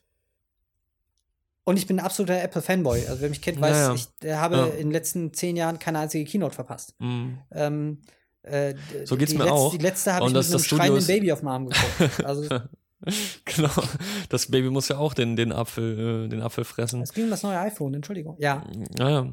Ähm, mein Problem mit, äh, mit, mit, mit Windows ist, also ich habe ähm, in, einem, in einem Projekt für einen großen deutschen Telekommunikationsunternehmen äh, habe ich äh, viel Software für, für Surface designt, also in diesem Spektrum. Ja. Ja, äh, für Surface designt, weil die, weil die Deals, welche Tablets benutzt werden, lange feststehen, bevor die Designer an Bord geholt werden und auch die Programmierer an Bord geholt werden und so weiter. Mhm. Und da äh, also in diesem äh, Unternehmen sowieso bekannt ist, dass Webtechnologien ja die Antwort auf alles sind, Grundsätzlich. was, was natürlich nicht stimmt. Ähm, zumindest nicht in der Pauschal, in Ja. der, dieser Pauschalität. Obwohl da auch was dran sein kann, aber nicht in dieser Pauschalität. Äh, ist ja sowieso egal, auf welcher Plattform man arbeitet und deswegen unglaublich viel mit Surface und mit Windows 8 und mit Windows 10 zu tun hatte in den letzten Mhm. ähm, zwei Jahren. Mit Windows 10 natürlich noch nicht seit zwei Jahren, Ja. aber, aber ähm, und gestehen muss, ähm, dass die Softwarequalität, selbst wenn die Drittanbieterprogramme da sind, also in diesem Betriebssystem sich zu bewegen, ist es einfach erschreckend aus meiner Sicht. Ja. Also aus meiner Sicht wirklich Das erschreckend. letzte Mal produktiv mit Windows Du, gearbeitet. du wirst dir, genau, du wirst dir das 2008 Surface Studio da hinstellen und wirst sagen, was für ein geiler Computer und der wird vielleicht auch nach einem Tag aussehen wie Scheiße, weil du halt die ganze Zeit auf diesem riesen Bildschirm das rumschwabbelst. ist eine sehr gute Frage. Äh, und diese, dieser, dieses Dial, ähm, schicke Idee, aber du wirst eine Woche das benutzen und du wirst schreien und weinen und wieder zurück auf den Mac wollen. Also zumindest Das- gi- ging es mir so. Und das, das mag Meinung- selber sein, da, daran liegen, dass ich das so gewöhnt bin Ja. jetzt im Mac, aber tatsächlich, ich weiß nicht, ich kann nicht zählen, wie oft mir das Surface abgestürzt ist, bei den Okay. mondänsten Aufgaben. Ja. Du hast OneNote, irgendwie wa- was, was ganz interessant ist für handschriftliche Skizzen, aber du kriegst diese scheiß Daten nicht exportiert. Du kriegst einen Mail-Anhang aus Mail, nicht auf deinen Desktop per Drag and Drop auf dem Tablet. Das geht einfach nicht. Es ist unfassbar, wie schwach dieses System noch ist. Ja. Das Betriebssystem wirklich. Weil, weil sie es nicht, weil sie, weil sie diesen Hybrid fahren. Ja, und dieser Hybrid ist immer noch nicht gut. Also, das kann mir keiner erzählen. Und, und Leute aus Windows 8 gehen jetzt zu Windows 10 und sagen, oh ja, viel besser. Es ist aber immer noch so viel schwächer. Und ich werde mir damit keine Freunde machen, aber es ist wirklich, ich finde es richtig schlecht. Ich kann das nicht Das akzeptieren waren als, auch als eine, Work der, einige der, der Medienstimmen, äh, im, als das Surface Studio und auch das neue Surface Book vorgestellt wurden, die beide fantastisch aussehen und von der, von der Performance her fantastisch klingen. Ja. Äh, und ganz viele gesagt haben, ja, aber habt ihr denn eure Performance-Probleme in den Griff bekommen? Nur Power reinstecken heißt Ja, nicht, dass man die Power Software kriegst nicht auf die Straße. Das ist Und- so wie, wie ein Android-Phone mit acht Cores, aber das Ding ist langsam wie Sau. Genau, und weil es nicht du, mir ist scheißegal, wie bekommen. viele Cores mein iPhone hat. Das Ding ist halt schnell. Da Sorry. kommt, da ja. kommt wie oft diese, diese Geschichte. Ja, aber hier, guck mal, äh, Macs, die haben seit Jahren keine große Gigahertz mehr, mehr da drauf das, bekommen. das ja, haben weil wir sie jetzt, es nicht brauchen, weil das sie haben wir jetzt bei den arbeiten. 16 Gigabyte Arbeitsspeicher haben wir es jetzt auch. Ne, die, die, die Debatte gerade beim neuen Ja. MacBook. Ne? Und, ähm, ähm, sie kriegen es aber irgendwie immer relativ gut auf die Straße, die Power, die sie haben. Außer für Gaming. Da, das ist für mich jetzt ein anderes Thema. Aber Das ist aber auch wirklich ein anderes Thema. ja, Also, ja. es, absolut. Ja. Aber als Ähm, professioneller ähm, Ich und- würde, ich würde ja, gerne, äh, wenn ähm, die Kollegen von Microsoft hören ja wahrscheinlich jetzt alle, alle hier Natürlich. zu. Äh, ich würde mich unglaublich Ja. gerne, gerade als der, der Apple-Fanboy, der ich bin, ich glaube, ich bin der, der, der geilste Tester für so ein Surface Studio. Mhm. Ja. Ich echt Bock hätte, mich damit auseinanderzusetzen. Ähm, weil das ist genau meine Befürchtung, dass Windows dieses Also der, der. Zeichner von Penny Arcade ist ja, ist ja Feuer und Flamme, aber ich weiß nicht, was er vorher benutzt hat. Und, und letztendlich ist es ein Zeichner. Und ich glaube, für einen Zeichner ist ein großes Tablet, 27 Zoll, irgendwie, Ja. Oh, geil. So, Ja, ich die- zeichne natürlich relativ wenig. Ja, das ist der Grund, Ähm, warum ich nie einen Cintiq von Wacom äh, gekauft habe. Ich Ah. finde das, wir hatten damals, ich habe äh, in meiner Friedenszeit für Du gearbeitet in Bonn, Frank Mhm. Thelen. Äh, und da hatten wir diese Cintiqs auch und äh, das ist geil. Das ist wow. Du hast ein riesengroßes Display, Mhm. waren damals 24 Zoll, riesengroßes Display mit Stifteingabe. Wow. Mhm. Äh, für meinen täglichen äh, Job brauche ich es nicht. Also es gibt, für mich gibt es ehrlich gesagt einen Grund, warum ich ins Digitale gegangen bin, weil ich mit dem Stift in der Hand einfach Hier. nicht funktioniere. Ich bin kein Künstler, ich, bin ein Designer. Besser. Ich werde besser. Ich habe angefangen mit Handlettering und so, so äh, Geschichten. also irgendwie so seit einem Jahr, würde ich sagen, Okay, äh, spiele ich cool. damit rum. Wirklich, Ja. ich spiele damit rum. Mhm. Äh, und man wird erstaunlich schnell besser. Man muss erst Also, einfach mal Trainingssache, ausprobieren. genau, ja. absolut. Aber ja. Ich bin, bin gespannt. Also die, die ähm, letzten Endes, ich glaube, die, diese, das interaktive Thema ist sehr viel wichtiger, was du jetzt sagst mit der, Ja. mit der Craft-Integration. Okay, das klingt ganz gut, weil ich finde, ähm, auch wenn du, ich glaube, du, du hast dich in letzter Zeit auch mal kritisch über den Experience Designer geäußert. Ich, hab- ich sehe natürlich auch sofort die, die Grenzen. Das ist, das ist natürlich im Vergleich, ich finde gut, dass sie den Weg gegangen sind, dass Ja. sie von null angefangen haben, gesagt haben, wir machen jetzt erstmal minimalste Funktionen und am Anfang konnte man nicht Sehe mal Verläufe irgendwie. komplett anders. Ja? Ja. Okay. Ich, ich, hab ich muss gestehen, dass ich damit jetzt schon drei Prototypen gebaut habe und das ging unglaublich schnell und äh, ist vor allen Dingen das, das Teilen ist enorm Ja. wenig Komplexität dabei. Also es, es ist sofort beim Kunden und äh, die haben es durchgeklickt und es funktioniert echt gut. Ähm, und äh, das Einzige, was ich tatsächlich vermisse, ist ähm, Interakt etwas mehr Interaktivität und dieses Style-Kopieren. Also wa- was nämlich nicht geht, ist zum Beispiel ein Textfeld zu machen, was wirklich ein Textfeld ist. Mhm. Ja. Also da, das ist zum Und das Beispiel ist so wichtig. das ist relativ doof. Ja. Ne? Ähm, das wäre ganz schön. Aber ich finde, sie sind auf einem guten Weg. Also Also ich, Du siehst es anders. Ich, ne, also mich. zum einen muss ich sagen, ich habe mich lange nicht mehr wirklich in der Tiefe mit Experience Designer Mhm. beschäftigt. Ich habe die ersten Versionen, wie sie kamen, immer ausprobiert, immer versucht, Mhm. Prototypen, die ich in, in Sketch hatte, in Experience Design nachzubauen. Einfach, Okay. was mich am Anfang unglaublich frustriert hat, war die Tatsache, äh, Mhm. dass der Farbwähler nur der Systemfarbwähler war. Da bin ich, das ging überhaupt nicht. Mhm. Ähm, und dass es keine Verläufe gab. Es gab einfach nicht die Möglichkeit, Verläufe anzulegen. Mhm. Äh, und da, es gab so viele verschiedene Funktionen, die sie einfach in den ersten Versionen nicht hatten. Und ich bin ein großer Freund von Lean und von, von wir arbeiten iterativ und wir arbeiten, äh, überprüfen auch unsere Ideen Mhm. am Kunden. Ich glaube aber, dass Minimal Viable Product nicht bedeutet Minimal Product. Und das, was Okay. sie rausgeworfen haben, Das war noch nicht viable War, das war noch nicht viable. Glaube ich Das- auch. Das war, war von einem, von nicht einem Jahr war das mein Eindruck auch. Oder ich weiß nicht genau, wann das genau war, wann er, wann er überhaupt die erste Beta jetzt äh, nicht Ja, erreicht hat. Vielleicht anderthalb Jahre. So, Ich so den ja. Dreh. Aber ich, ich würde heute das durchaus als das bezeichnen. Also es ist Okay, viable, ich auch muss mich vielleicht nicht für alle mal- Cases. Einfach nochmal wirklich Ähm, reinsteigen. Was ich schön finde, ist eben die, äh, es ist sofort alles drin, dieses Designing und Prototyping, diesen, diesen Split. Ich glaube, diesen Den- Split werden, können sie irgendwann Okay, wegschmeißen. den habe ich, den habe ich in, in Sketch mit, mit dem Craftbacken habe ich den den schon. dann auch, ne? Insofern, dass, äh, dass Okay. dieses neue Bisschen Geile, mehr was, Upkeep vielleicht, diese, was diese es halt Tools äh, zu bietet, warten, das habe ich heute schon. Mhm. Ähm, glücklicherweise. Äh, Allein ich, ich habe letztens reingeguckt und habe äh, geguckt, ob ich den jetzt mittlerweile den Verlauf kann. Und habe festgestellt, nein, kann ich nicht. Und dann habe ich das ja getwittert und habe gesagt, ich kann immer noch keinen Verlauf. Und dann hat mich der. Geht aber jetzt. Genau, und habe ich der, ich glaube, Chief Product äh, äh, Owner Okay. oder sowas von denen angetwittert und hat gesagt, doch, doch, du kannst das auswählen. Und ich mir, warte mal, ihr macht ein Produkt, was sich Experience Design nennt und ich als, als Hast du nicht gefunden. und ich als Grafiker, der seit irgendwie 18 Jahren Grafik Ja, macht, Ja, äh, finde den Verlauf nicht, wenn man im Aber ich- irgendwas umklicken muss. Was mir gefällt, ist, dass sie tatsächlich neue Wege gehen und nicht, also Aber Illustrator oder Photoshop nachstellen ja, aber, wollen. aber sie bauen Sketch nach. Also bisher habe ich noch nichts gefunden. Nicht eine, Ja? eine, ein, ein Ding, was es in Sketch oder Sketch mit einem passenden Plugin wie Craft Ja, nicht zum gibt. Beispiel UX-Pin habe ich, habe ich glaube ich, vor zwei Jahren angefangen zu benutzen und Ja. habe hab Sachen darin gebaut.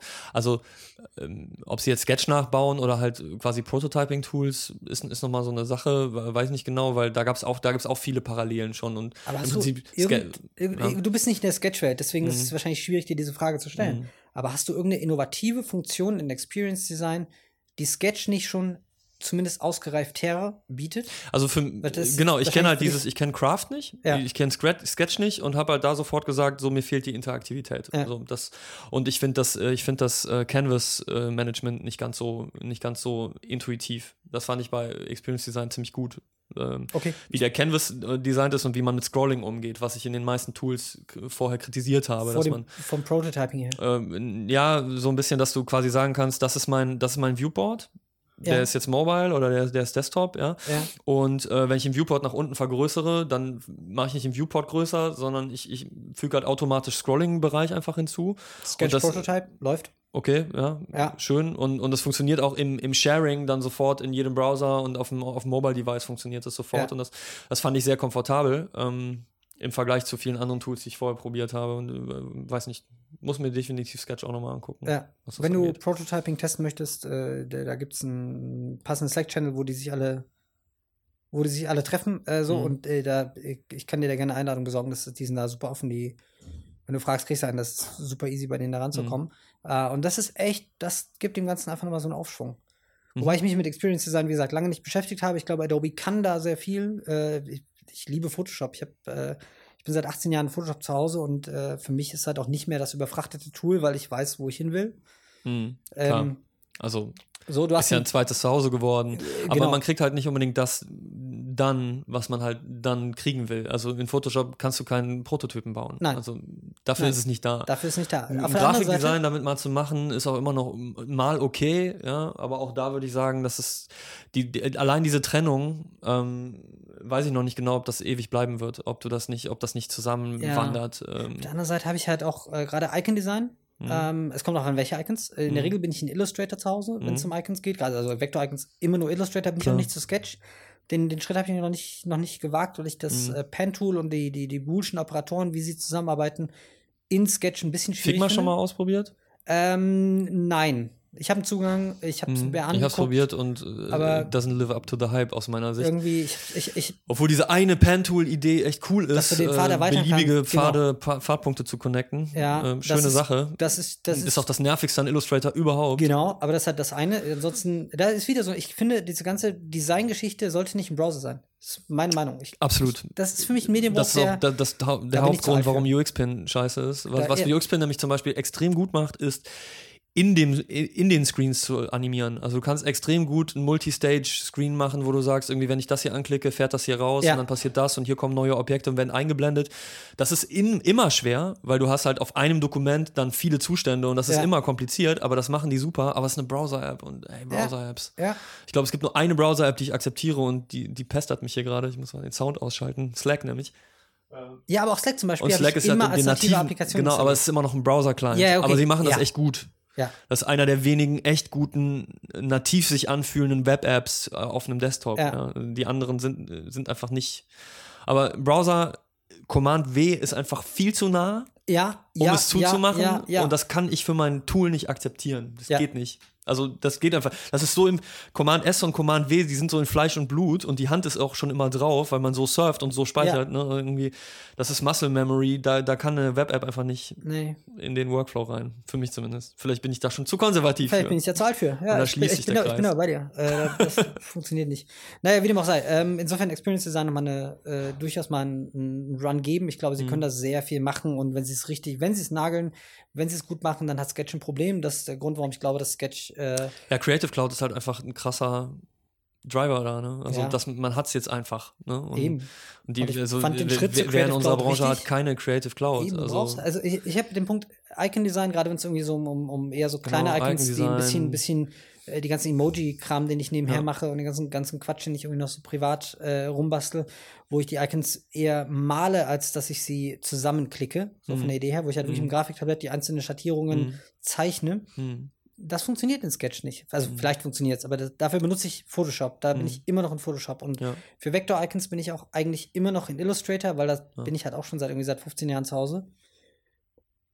Und deshalb ist die Creative Cloud für mich ein gesetztes Thema. Und deshalb ist Sketch ein zusätzliches Tool. Und wenn Adobe mir das passende Pendant liefert, könnte Sketch ein Problem bekommen. Hm. Ja, Integration ist, kann ein Vorteil sein. Ne? Ja. Also ich würde sagen, wenn, wenn, wenn Adobe jetzt noch Omni kaufen würde, dann wäre eigentlich der gesamte Workflow irgendwie Ja. äh, äh, abgedeckt. Dann kann man auch äh, Wireframing und so weiter, äh, und da ist Omni ja auch eine ganz gute Alternative für. Ähm, aber momentan bin ich noch in dieser Creative-Welt so ein bisschen unterwegs. Ähm, ja. Und ich benutze zum Beispiel auch noch Audition, um hier diesen Po- Podcast zu schneiden. Ne? Auch wenn ich das, das Tool ist nicht das Beste, aber es ist halt da. Ne? Und manchmal ist auch das Tool, was man hat, Ich habe das, und es, get den, es kriegt den Job halt irgendwie dann, dann ist halt okay. Ne? ich hab früher meine Podcasts auch erst mit, wie hieß das Ding denn, äh, wie hieß denn äh, Audition, bevor Adobe es gekauft hat? Cool Edit. War es Cool Edit? War das Cool Edit? Ja, ja, Im. Ernst? Das Ja, weiß ja. ich gar nicht. Krass. ja, also aber ich kenne Cool Edit. Okay, ich hänge mich gerade aus dem Fenster. Okay, kann ja, sein. es war Cool Edit und die haben das Ja. gekauft. Ich meine, ich meine es war tatsächlich so. Also es gab Cool Edit, diesen Freeware äh, Audiobearbeitungsding, den er, der hat eben von mir, als ich habe keine Ahnung davon, bedient werden konnte. Mhm. Und ich meine, das ist dann Audition geworden. Mhm. Okay. Ähm, Kann gut sein. Es, sieht, es fühlt sich nämlich noch nicht ganz wie ein Creative Cloud Produkt Nee. an. Es ist noch so ein bisschen fremd und ich habe das in, dann in dem äh, Bereich. damals Podcasting-Zeit 2005, 2006, Mhm. ein bisschen 2007, aber dann war es auch Da haben schon wir okay. jetzt gar nicht drüber gesprochen, aber wir sind schon, wir ja, sind schon so lange äh, im Gespräch, das, Ähm, das schaffen wir heute nicht. Damals habe ich das benutzt und letztens wollte ich irgendwann noch meine Audiodatei schneiden. Ich weiß gar nicht, was ich gemacht habe. Ist auch egal. Äh, wollte ich eine Audiodatei schneiden. Und das erste, was ich gesagt okay, ich brauche Audition. Und ich bin in die Cloud reingegangen, habe mir das Ding runtergeladen. Zack, fertig, Vollkommen läuft. legal. Ja. Ich musste Ja. nichts dafür bezahlen oder zumindest nicht mehr. Du bezahlst ja bezahlen. schon dafür. Genau. Ja. Habe es mir runtergeladen, konnte es nutzen. Mhm. Und dann hast du es wieder da. Und das ist schon, das ist Aber was cool. nie auf meinen Rechner kommen wird, ist Bridge. Adobe hat mich damit so verbrannt, ich werde es nie. Hast du es mal so- benutzt? Ich habe es nie benutzt und habe ja, nie verstanden, vor, vor das Jahren benutzt. habe ich das mal benutzt, aber es war mehr ein Zufall, weil, weil sie einen das so aufgezwungen haben und das Ding war so langsam schon damals, furchtbar Overkill und deswegen wird es seit Jahren nicht mehr installiert. Nein, ich habe auch nicht verstanden, wofür es da ist. Ich habe noch nie Ja, den, den, Dokumentenmanagement, aber Ja. es ist total, ja, habe ich einen. Feind dafür. ja, genau.